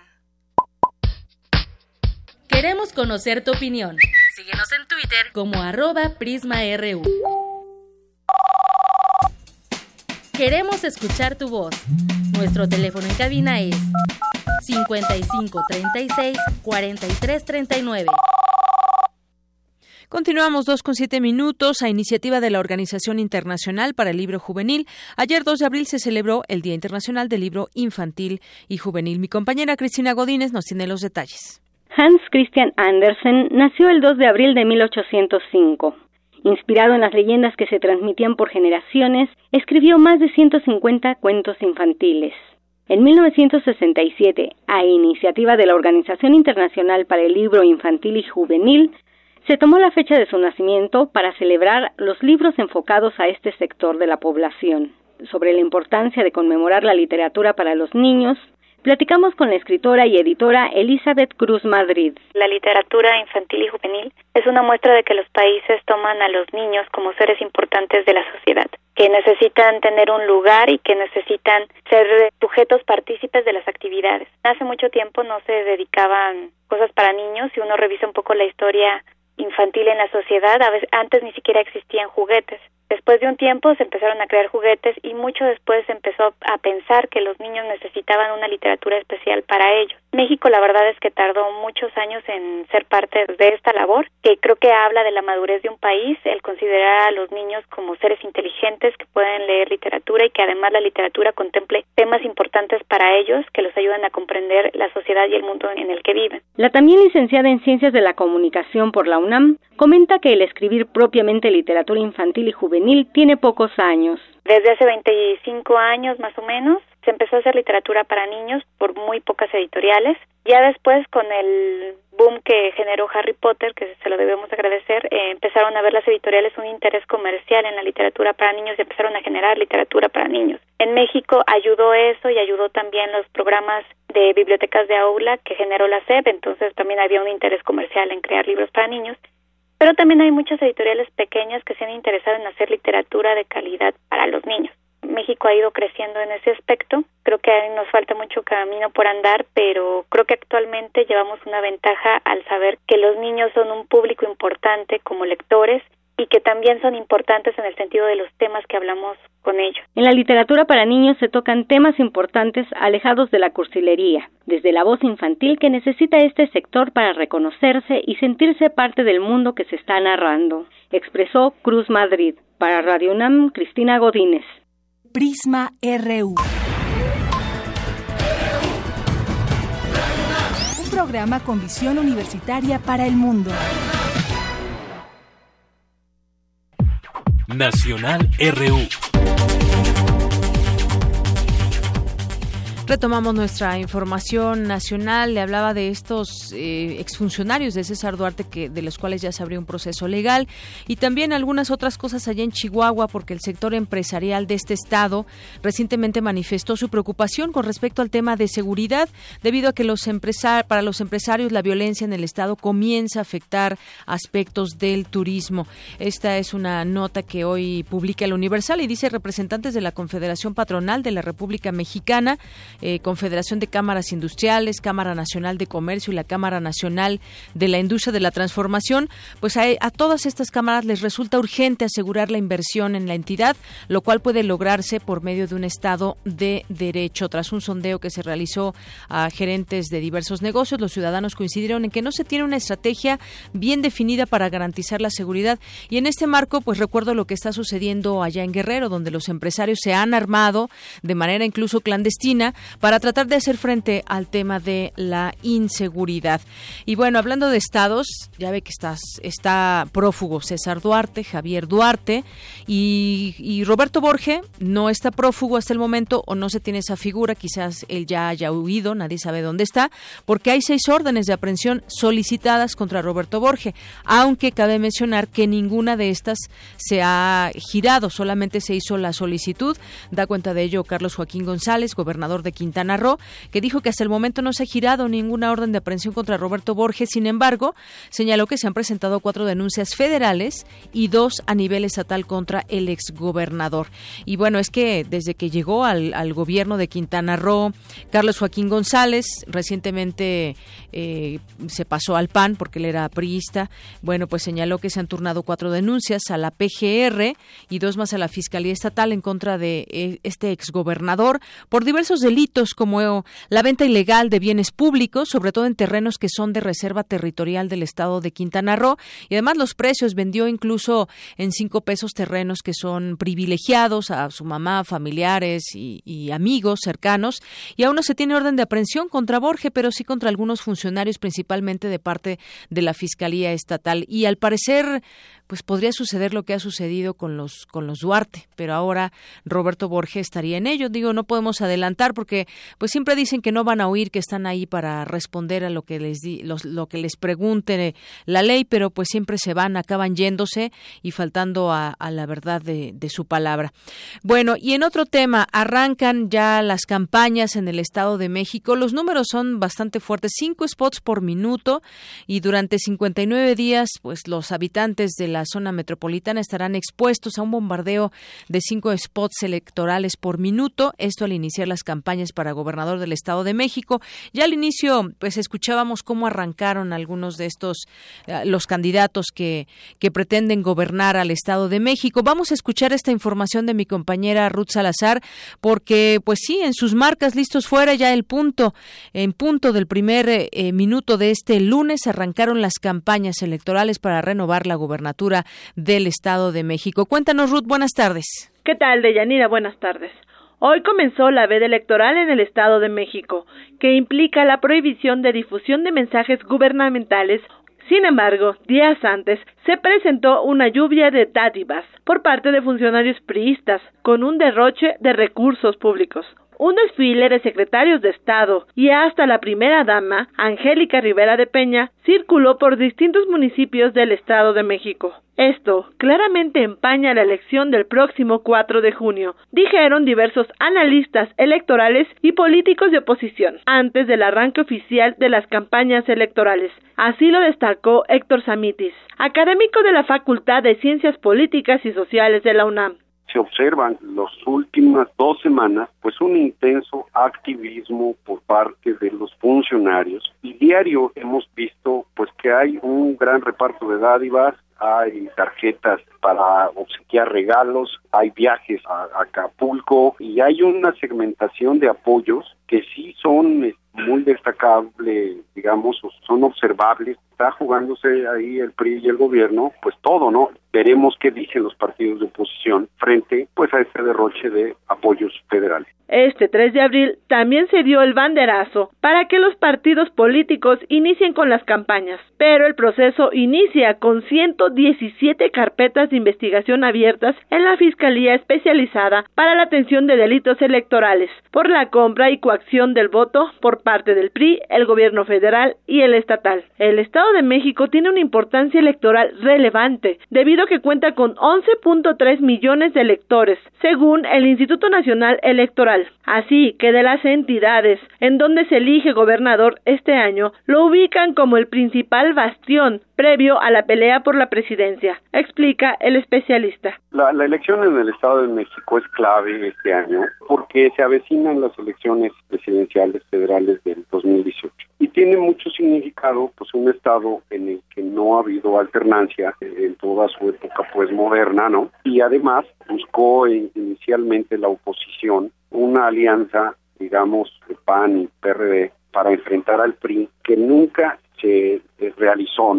Asimismo, serán unos comicios en donde veremos un gran derroche de recursos económicos, ya que el Instituto Electoral del Estado de México autorizó el tope de gastos de campaña más elevado de toda la historia, de modo que cada uno de los candidatos a la gubernatura podrá erogar casi 286 millones de pesos. Hasta aquí el reporte de Yanira. Buenas tardes. Gracias, Ruth. Muy buenas tardes. Pues sí, ahí están los números y más o menos cuánto se van a gastar. Parecería o parece más bien que será un derroche de recursos, miles de millones de pesos, muchos spots. Además, eh, serán pues eh, 424.800 mensajes que se escucharán a través de 75 emisoras de radio y televisión. Algunos de ellos los escucharemos en la Ciudad de México porque sus señales alcanzan eh, parte de la cobertura de, de, bueno, el alcance que tendrán llega a la Ciudad de México. Y bueno, para hablar de este tema, del arranque de estas campañas y lo que viene, ya tengo la línea telefónica, me da mucho gusto saludarlo al maestro Manuel Quijano Torres, él es académico de la Facultad de Ciencias Políticas y Sociales de la UNAM. Maestro, ¿qué tal? Muy buenas tardes. Yanira Morán, qué gusto, mucho saludo a nuestros amigos Radio Escuchas. Gracias, maestro. Pues, eh, ¿cómo ve el arranque de las campañas electorales? Hoy salen incluso alguna encuesta que publica el financiero que le da la ventaja del Mazo, luego Josefina Vázquez Mota y luego Delfina Gómez. Y bueno, pues ya en un, en un, cuarto lugar queda el PRD, el PT y un por ahí un, un candidato independiente. Pero reflexionar en el sentido de los gastos onerosos que hay de campañas, el que del que más escucharemos spots, pues va a ser de Alfredo del Mazo porque tiene una una, coalición ahí con, eh, con el Partido Verde, el Partido Nueva Alianza y Encuentro Social. Y entonces escucharemos pues mucho más spots de Alfredo del Mazo, luego seguirá Josefina Vázquez Mota, luego el PRD, Juan Cepeda, luego estará Delfina Gómez de Morena y pues los demás se repartirán entre, entre los otros candidatos. Pues ¿cómo ve, maestro? El, punto está en que el tope de campaña ya, ya está dado y eso no tiene remedio y podemos, en efecto, dada la situación de pobreza que vive el país, hablar de un derroche. Por el otro lado, es clara la intención de todos los partidos políticos de haber presionado al propio Instituto Nacional Electoral, porque se está jugando, como decía el comentarista inicial, gran parte de lo que se avecina, no solo en términos cuantitativos por el número de votantes, sino que si nosotros sumamos el número de electores de la Ciudad de México, el Estado de México, Veracruz, Jalisco y Nuevo León, representan cerca del 55% del padrón electoral. Pues Nuevo León está en manos de un candidato independiente, Jalisco está muy fragmentado su voto, Veracruz en estos momentos está en manos de Acción Nacional, la Ciudad de México está entre el PRD y Morena, y por lo tanto eh, el número cuantitativo de posibles votantes que se avecinan para el PRI se vuelve fundamental en la medida en que este en el 2018 vienen las elecciones federales.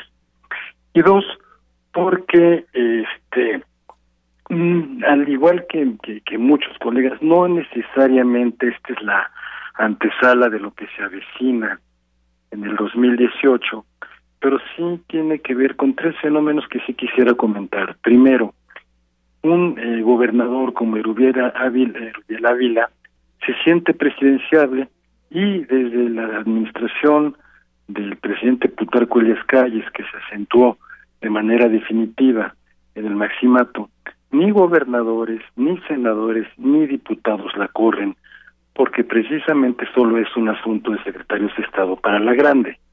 Entonces aquí queda claro que se está jugando un, actor tradicionalmente no clásico en el sistema político mexicano está haciendo acto de presencia y por lo tanto eso le, lo que él quiere es que gane su partido como un trampolín. Segundo, eh, ya tenemos la experiencia durante la administración del expresidente Calderón en Michoacán cuando la candidata de Acción Nacional era su hermana y entonces se volcaron todos los recursos federales, como ahora lo están haciendo en el Estado de México, para que su hermana fuera la gobernadora de Michoacán y perdió. Entonces, no necesariamente significa que la aportación federal y de las delegaciones federales a una entidad le den el triunfo a ese partido político. la derrota de la hermana del presidente Calderón en Michoacán fue una derrota mucho más dirigida al propio presidente Calderón.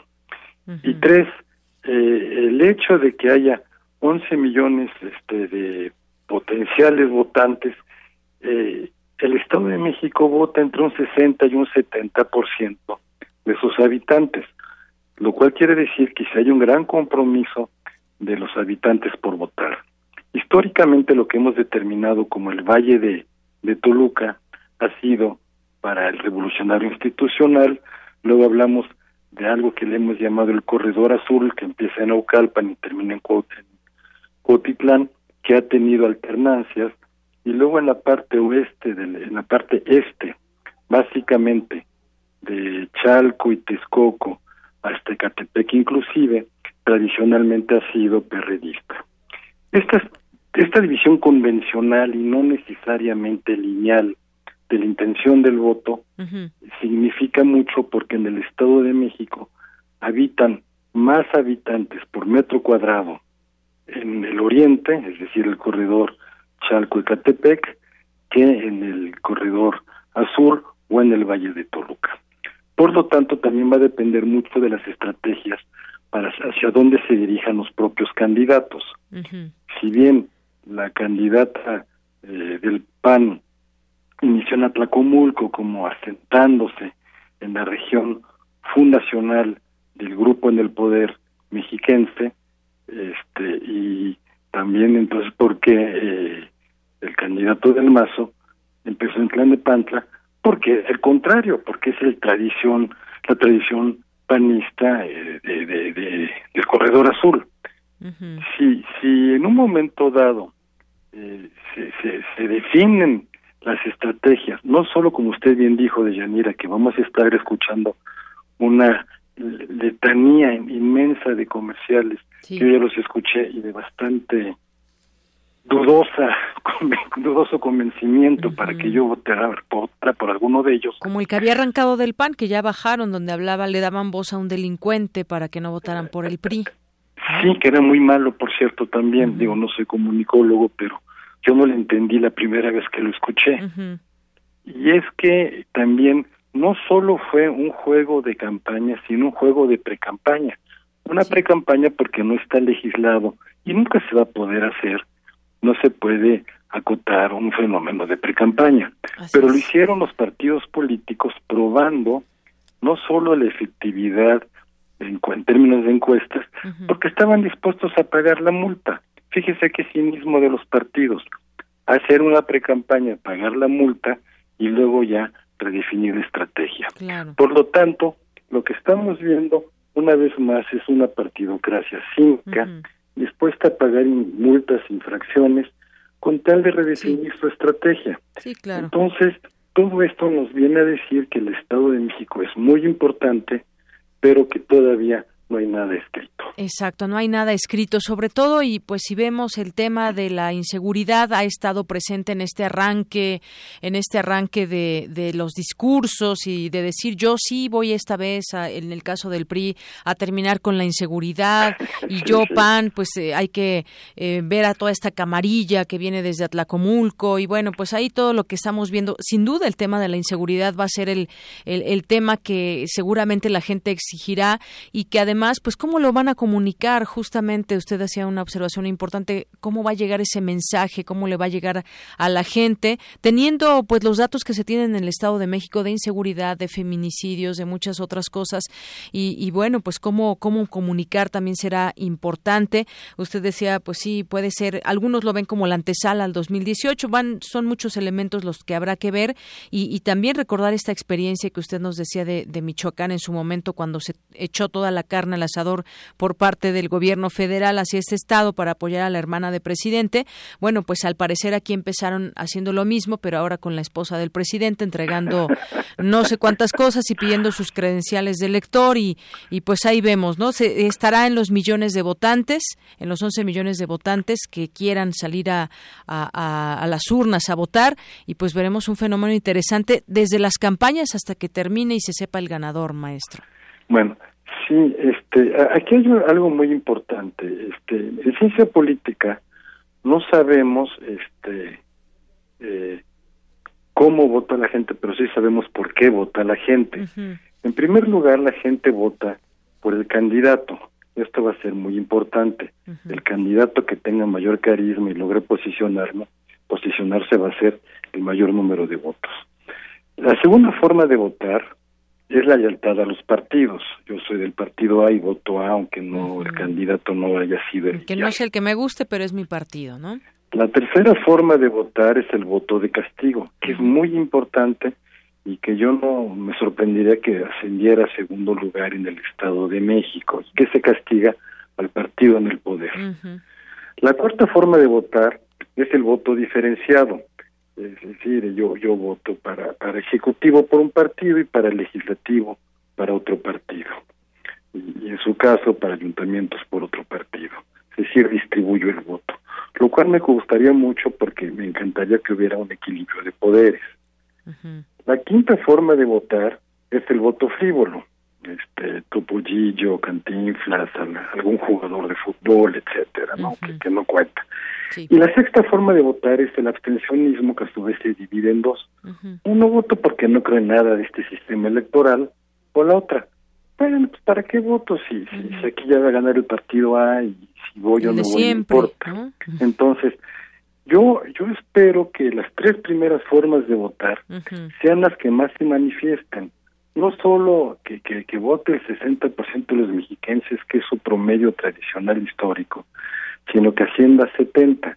¿Y por qué quiero que haya una, un gobierno dividido y mayor número de votos?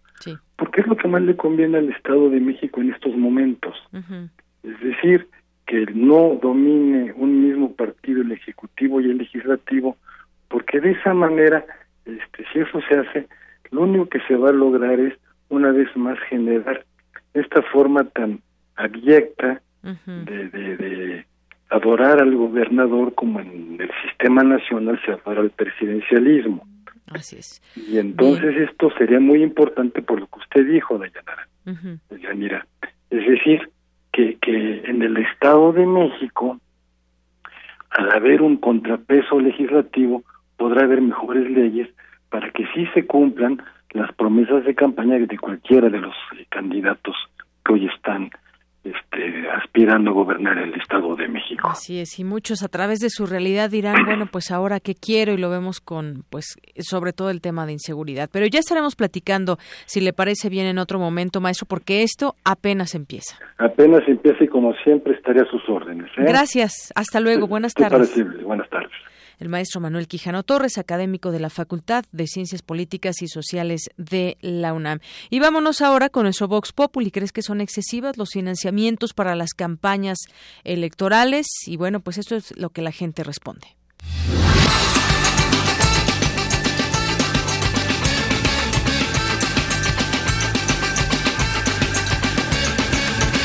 Pues que no está bien que les den esas cantidades porque creo que hay otras prioridades. Me parece que tan, de por sí tantos partidos que tenemos actualmente en México que pues realmente absorben gran parte del presupuesto. Desde mi punto de vista se debería de, quitar o, o, de buscar la forma de que los partidos también financiaran de alguna otra forma sus campañas, eh, porque aparte de que todavía este, se les da eh, un recurso, ellos buscan aparte inyectar más recursos, como el caso del Estado de México, ahorita ya lleva gastado no sé cuánto en, en, la pre-campaña y aparte del erario está llevando otra gran parte. Entonces, más excesivo, creo que ese dinero se podría ocupar para otras cosas. Pues realmente realmente pues eso sale de, de todos los impuestos de nosotros y realmente pues lo que necesitamos nosotros pues es apoyo de lo que realmente este, no tenemos trabajo, que estamos no estamos asalariados, todo eso, pues lo que hacen nomás es tirar el dinero.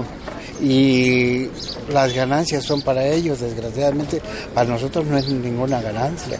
¿Quiénes son? Pues todos son iguales, no, no hay a cual irle. Es este dinero que, que ellos manejan a su antojo mientras nosotros estamos como estamos. Y yo tampoco no estoy de acuerdo en los partidos, que haya tantos partidos. Debe de haber dos o no sé, tres acaso, pero pues ya ve que hay un montón y a todos se les da dinero, o sea, poniendo, por ejemplo, ahorita en lo, del agua que, quieren privatizar eso, entonces, este, pues ahí deben de invertir.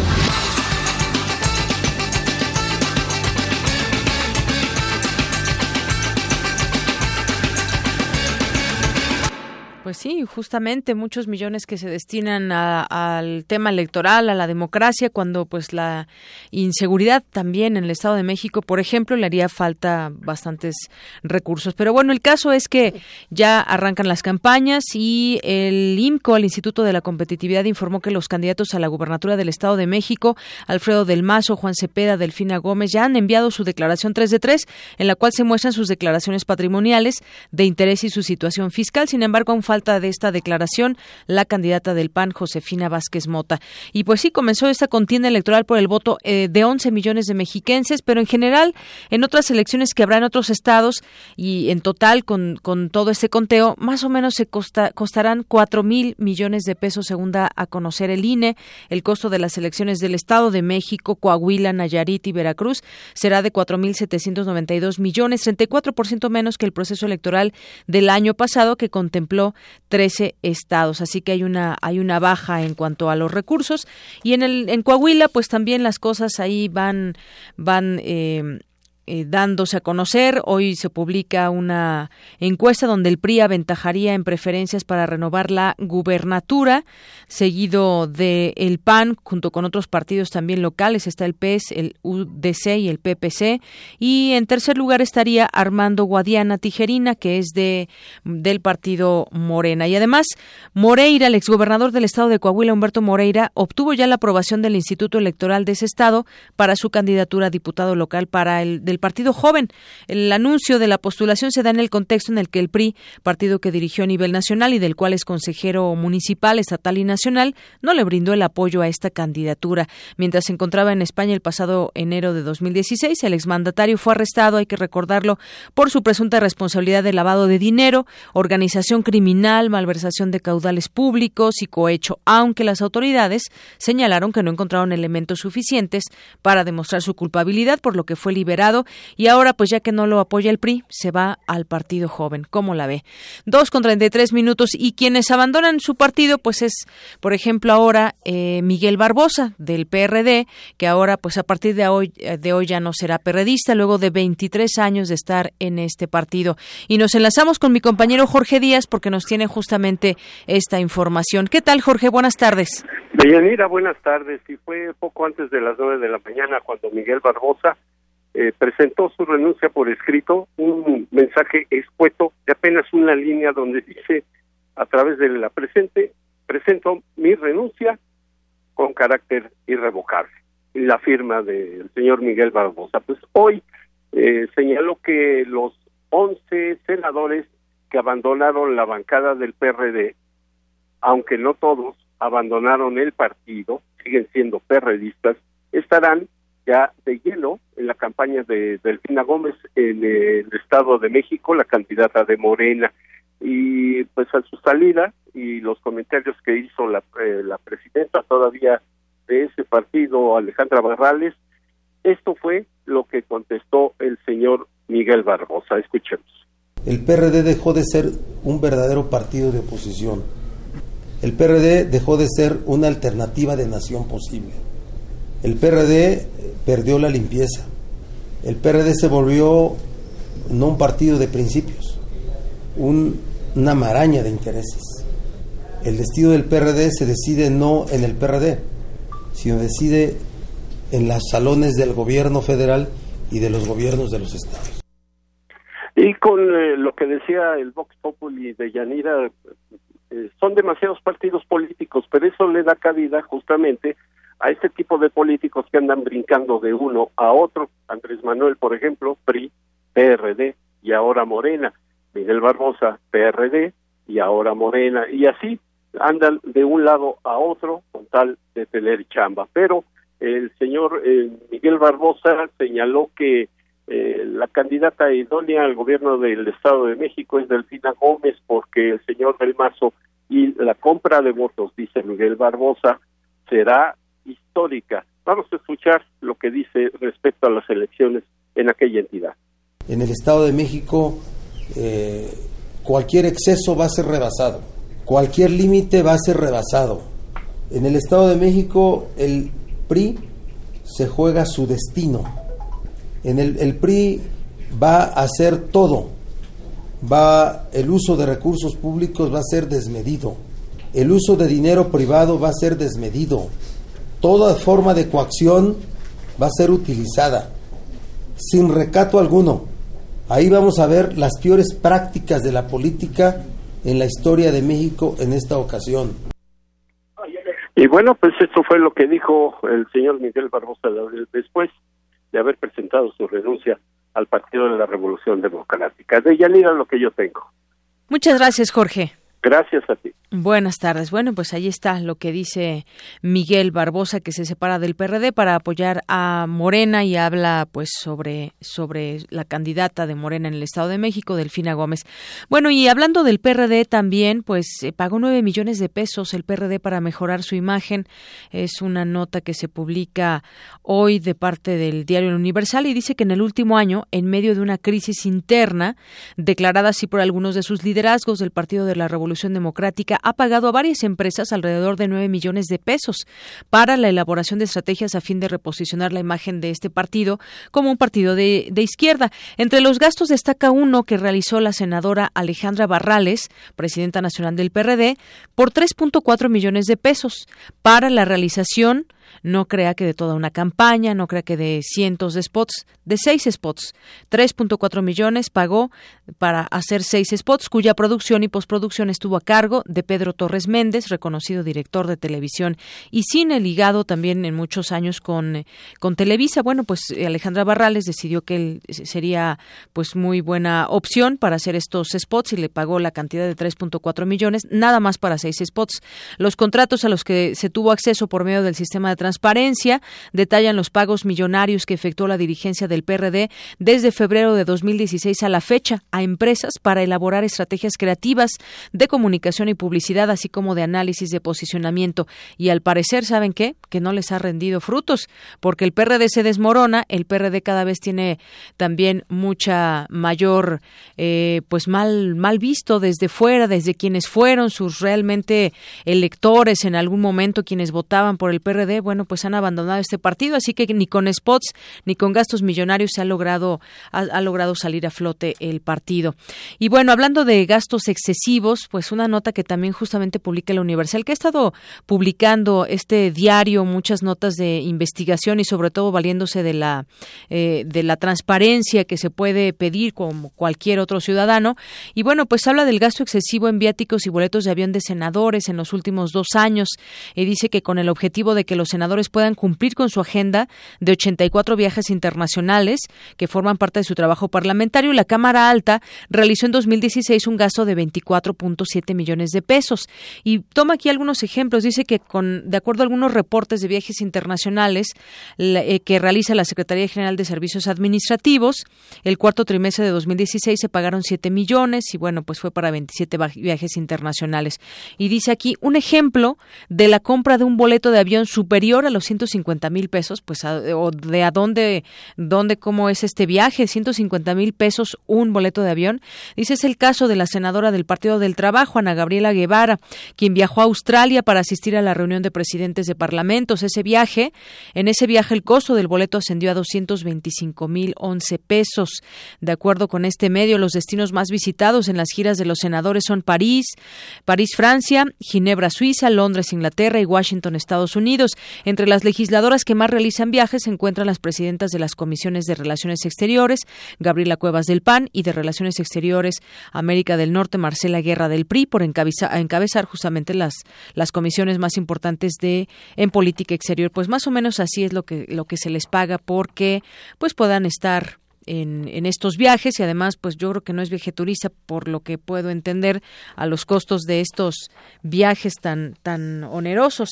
Y bueno también en otra cosa en otro tema tras el caso se acuerdan del caso Panama Papers evidenció a políticos empresarios entre otras personalidades que evadían impuestos por medio de empresas fantasma en el país. La Secretaría de Hacienda y Crédito Público ni la Procuraduría General de la República han revelado los avances o el curso de las debidas investigaciones.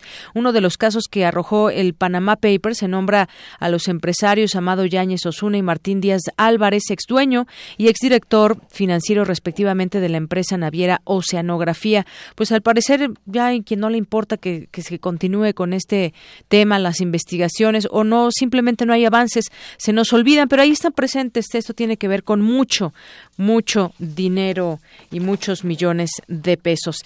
Y bueno, en otras cosas, investiga Morelos alcaldes. La Fiscalía General de Morelos giró citatorios contra 13 alcaldes y funcionarios municipales que presuntamente entregan cuotas por pago de derechos de piso al cártel de los rojos liderado por Santiago Mazari alias El Carrete. Pues mucho tendrán que explicar los alcaldes y que no les suceda como en Michoacán. ¿Recuerdan cuando se llevaron a muchos alcaldes y les tuvieron que pedir una disculpa porque no les encontraron nada? Bueno, en este caso se investiga ya a alcaldes de Morelos. Y en otras, en otras cosas, eh, Emilio Lozoya Austin, quien fue director general de Pemex, hay que recordarlo, será citado próximamente a declarar por la PGR en el marco de la investigación que la dependencia lleva adelante respecto al escándalo de corrupción de la empresa brasileña Odebrecht. También otro tema que no debemos perder de vista, las investigaciones han revelado también fuertes cantidades en un tema de corrupción. La PGR además citará a declarar a otros 17 funcionarios de la empresa petrolera mexicana que participaron en la asignación de contratos a Odebrecht, a sus subsidiarias. En la investigación también se tomarán declaraciones de directivos de esta empresa, incluido su presidente, que está actualmente en una prisión de Brasil. Bueno, pues más o menos así las cosas están. Y bueno, terrible este accidente que se dio a conocer en la madrugada del, del domingo, ahí en Reforma, el conductor responsable del choque ocurrido el pasado viernes 31, viernes, fue viernes 31 de marzo en Paseo de la Reforma y el cual cobró la vida de cuatro personas que lo acompañaban, fue trasladado finalmente al reclusorio norte, así lo dio a conocer la Procuraduría de la Ciudad de México. Al conductor se le imputa el cargo de homicidio culposo agravado y como medida cautelar se le impuso prisión preventiva. Eh, por ahí también decían que quizás no conocía a las personas con las que viajaba y esto, bueno, será parte de la investigación. Pero cuatro muertos, un choque terrible, más o menos iba entre 180 y 200 kilómetros por hora, se estrelló ahí eh, casi frente de la, de la estela de luz. Bueno, pues terrible este accidente. Queremos escuchar tu voz. Nuestro teléfono en cabina es 55 36 43 39.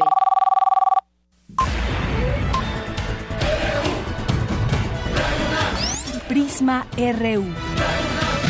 Con Deyanira Morán.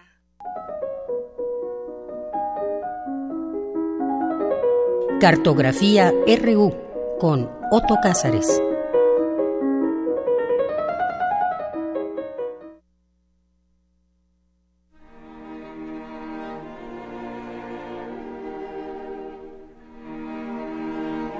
Bueno, y ya está con nosotros, como todos los lunes, Otto Cázares, que además hoy viene muy bien acompañado. Oh, sí, por Sol. por Sol. Muy bien. esposa, quien le dedico esta cartografía Adelante, precisamente. Bueno, pero es una eh, cartografía un tanto triste, indignada. Tiene por título Hace la indignación versos como puede. Y quise urdir este comentario cartográfico al crisol de la sorprendente decisión del ahora apodado juez Porky, Anuar González, quien emitió un auto de liberación para uno de los muchachos implicado en uno de los casos más escandalosos de impunidad. Y quiero entretejer este comentario y llegar a alguna conclusión en unos cuantos pocos minutos, y para ello voy a tomar como la trama y la urdimbre a dos de los más grandes espíritus críticos de la historia. Erasmo de Rotterdam, por un lado, que escribió ese libro poderoso y afilado como una hoja de navaja, que es el elogio de la locura, y por el otro, Voltaire, con su sonrisa siempre lúcida, socarrona, no exenta de acidez, y que escribió un diccionario filosófico del que nos vamos a valer para saber ¿Qué es, según su criterio, el sentido común? Bueno, por partes. El elogio de la locura es un libro de 1511 y Erasmo, por cierto, lo dedicó a su amigo Tomás Moro, el escritor de la Utopía. Erasmo escribe su libro El elogio de la locura desde los pies de la estulticia Y dice cosas de este tenor.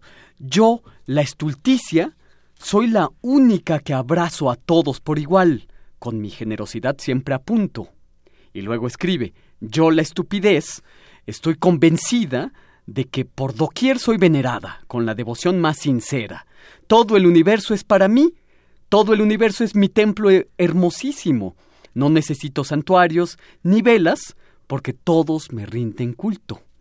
En una palabra, Erasmo de Rotterdam hace un carnaval de la estupidez donde todos participamos de alguna manera o de otra. Y Erasmo, con su escritura, se convierte en una especie de nuevo Demócrito, es decir, se convierte en este filósofo griego que reía de la condición humana y por supuesto reía de la locura. Y en esta ácida festividad de la idiotez, Erasmo escribe con mucha socarronería, agradezcanme a mí la estulticia, porque sin ella el pueblo no aguantaría a su príncipe, el amo no aguantaría al criado, el criado no aguantaría a la señora, el maestro al discípulo, el amigo no soportaría al amigo, etcétera, etcétera, etcétera. Es decir, la estupidez, dice, es el factor de cohesión social. En este libro, tremendo, desde luego, son estultos los bufones, pero son estultos también los sabios que tanto amor propio tienen. Son estultos los gramáticos, los teólogos, los poderosos, los cortesanos y, fíjense en esto, que es importante para nuestro tema, son estultos en grado superlativo los abogados sofistas que dicen, desconocen por completo lo que son sí mismos y poseen al mismo tiempo una deliciosa forma de la estupidez porque pierden el hilo de la verdad, no saben nada, no pueden darse cuenta siquiera de las fosas abiertas a sus pies, y conocen tan perfectamente bien los subterfugios que parecen cargados de una red de cacería hecha de neologismos y de términos misteriosos. Hasta aquí, Erasmo, nuestra trama. Yo pregunto, ¿No posee este texto, el elogio a la locura, una escabrosa actualidad? ¿No es el elogio de la locura un diagnóstico de una época en específica, inicios del siglo XVI, pero que en realidad es todas las épocas? La impunidad en nuestro malhadado país se ha convertido en algo rutinario y sorprende en todo caso que una tropelía de las dimensiones hipertróficas y mediáticas del caso que nos ocupa, la violación grupal de una menor en Veracruz, se resuelva en el malabarismo legal de una legión de cretinos. Por su parte, en segundo lugar, Voltaire era un terremoto intelectual y del que ya hemos hablado en diversas ocasiones en este espacio radiofónico. Al igual que Erasmo, Voltaire tenía una lucidez que no tenía límites y tampoco tenía límites su gran acidez. A Voltaire se le atribuye haber dicho no estoy de acuerdo con lo que dices, pero que pero defenderé con mi vida tu derecho a expresarlo. Se le atribuye, pero en realidad esta frase no aparece en ninguno de sus escritos. Es quizás una atribución aparecida en una biografía posterior. Pues bien, en su diccionario filosófico, en la entrada Sentido común, Voltaire escribe lo siguiente. Sentido común. Muchas veces hay en las expresiones vulgares una imagen de lo que ocurre en el fondo del corazón de todos los hombres. Sensus communis significaba para los romanos no solo sentido común, sino también humanidad, sensibilidad. Como nosotros no valemos tanto como los romanos, dice Voltaire, entre nosotros esa palabra solo significa la mitad de lo que significaba para ellos. Solo significa el buen sentido, razón burda, razón incipiente, noción primera de las cosas ordinarias, estado medio entre la necedad y el ingenio. Este hombre no tiene sentido común, es como decir también una injuria que quiere decir no es completamente estúpido, pero que le falta lo que se llama ingenio. Pero ¿de dónde viene esa expresión de sentido común si no es de los sentidos? Los hombres, cuando inventaron esa palabra, hacían confesión de que nada entraba en el alma más que por mediación de los sentidos. En otro caso, hubieran empleado la palabra de sentido para significar el razonamiento común. Se dice a veces, el sentido común es muy, muy escaso, y con esto termina eh, Voltaire su reflexión del sentido común. Eh, sin duda alguna, a manera de conclusión, el sentido común es muy escaso y la estupidez es muy abundante. Y esto desde luego no obsta para no sentir la más profunda indignación ante la decisión del juez Anuar González. Pero nosotros somos poetas y como decía el escritor latino Juvenal, ante lo sórdido, hace la indignación versos como puede. Y esto es lo que yo tengo que decir este lunes cartográfico en nuestro espacio Prisma. Pues muchísimas gracias, Soto. El sentido común, reflexionemos sobre ello. sobre todo trayéndolo a, a un caso que, que, está sucediendo y que se cubre de impunidad. Exacto. Y de estupidez, de estulticia, de una estulticia a coro, por supuesto. Hay concordato de estupidez. Bien, Otto, pues muchas gracias. Así es, gracias como siempre de hacernos de traernos tus reflexiones, hacernos reflexionar y escucharte con mucha atención, como siempre. Muchas gracias, querida Deyanira, hasta el próximo lunes. Hasta el siguiente lunes. Zarpazo RU. Nos vamos ahora con Isaí Morales, que nos tiene ya todo en materia deportiva. ¿Qué tal, Isaí? ¿Qué tal, Deyanira? Pues aquí con la información deportiva y si te parece, pues damos inicio. La selección femenil de handball de la UNAM logró su boleto a la edición 2017 de la Universidad Nacional, luego de sortear con tres victorias en fila la etapa regional. Para el entrenador, para el entrenador Auriazul, Antonio Fávila, el pase a la justa deportiva lo deja contento, mas no satisfecho.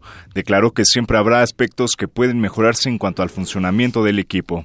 Y este sábado se corrió la decimoquinta carrera nocturna del UNAM.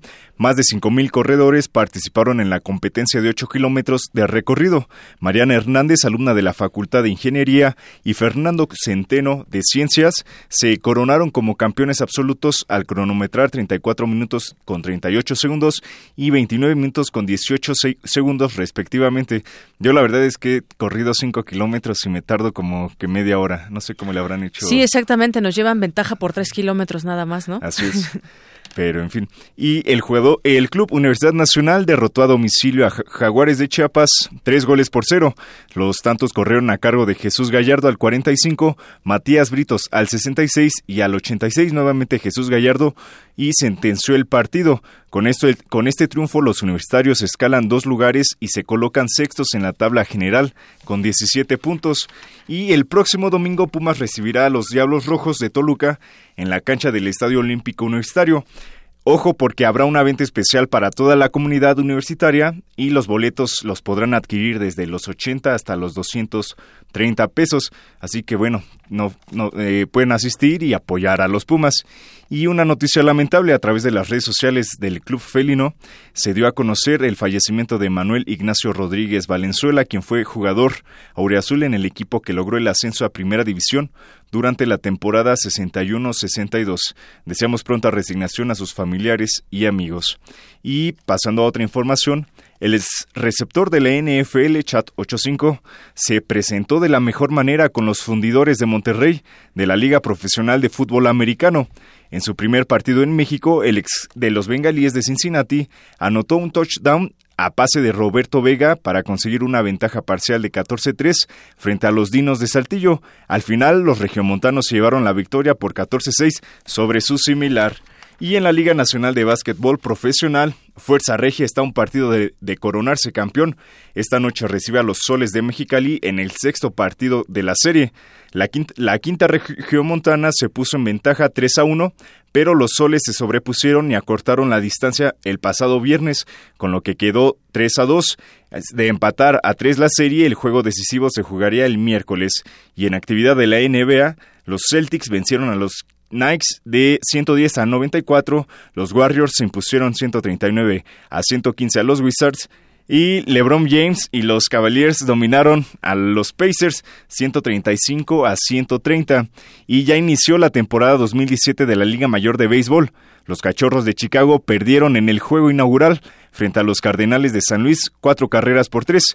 Es la primera vez en 108 años que los Cachorros entraron al terreno de juego como campeones. Los Diamantes de Arizona se impusieron a los Gigantes de San Francisco seis carreras a cinco y los Yankees de Nueva York sufrieron ante las Rayas de Tampa Bay y cayeron tres carreras a siete. Y para finalizar, el suizo Roger Federer se coronó en Florida luego de vencer por tercera ocasión en el año a Rafael Nadal por parciales de 6-3 y 6-4. Con esto el número 4 del mundo se adjudicó los tres torneos más importantes del inicio de la temporada, el Abierto de Australia, el Indiana Wells y el Masters de Miami. Escuchemos lo que dijo Federer en su discurso de campeón.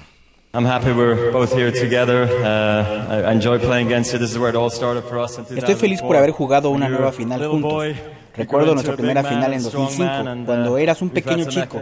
Ahora eres un gran hombre y jugamos grandes partidos juntos. En 2005 te gané por suerte y te dije que ibas a ganar el torneo. Algún día. No fuiste lo suficiente bueno para ganar este, pero ya lo vas a ganar.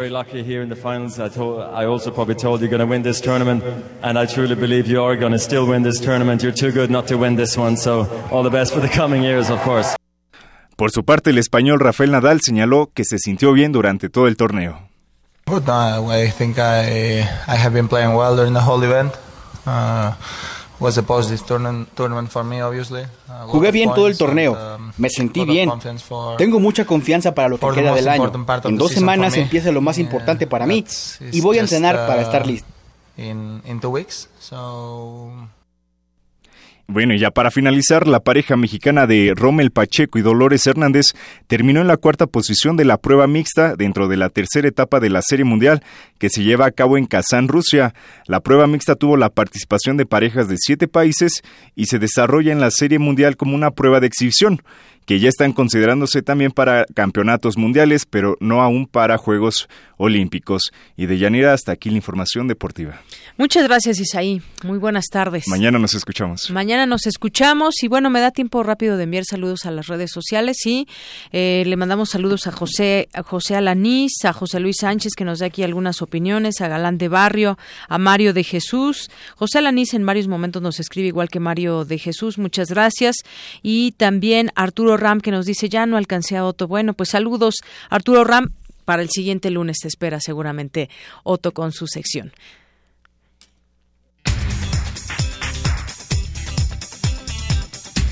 Y nos vamos ahora a la información de última hora con Cindy Pérez Ramírez. ¿Qué tal, Cindy? Buenas tardes. Hola, muy buenas tardes, Yanira y auditorio de Prisma RU. Reporteros de Chilpancingo Guerrero protestaron en la autopista del Sol por las muertes y agresiones en contra de periodistas que han sucedido en los últimos días en algunas regiones del país.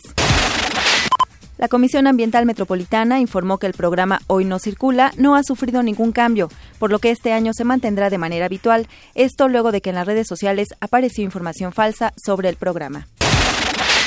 Tomen sus precauciones porque continúa cerrada la circulación en eje 7 sur desde el eje 1 poniente hasta 5 de mayo por la presencia de manifestantes de la Unión Campesina Indígena Nacional. La Secretaría de Seguridad Pública de la Ciudad de México recomendó utilizar Avenida Universidad y División del Norte. Es la información hasta el momento de Yanira.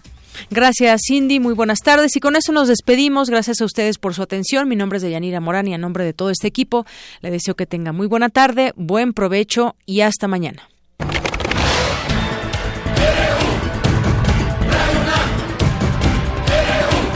Prisma RU. Los perfiles del acontecer universitario, México y el mundo en una frecuencia. De lunes a viernes, de una a 3 de la tarde.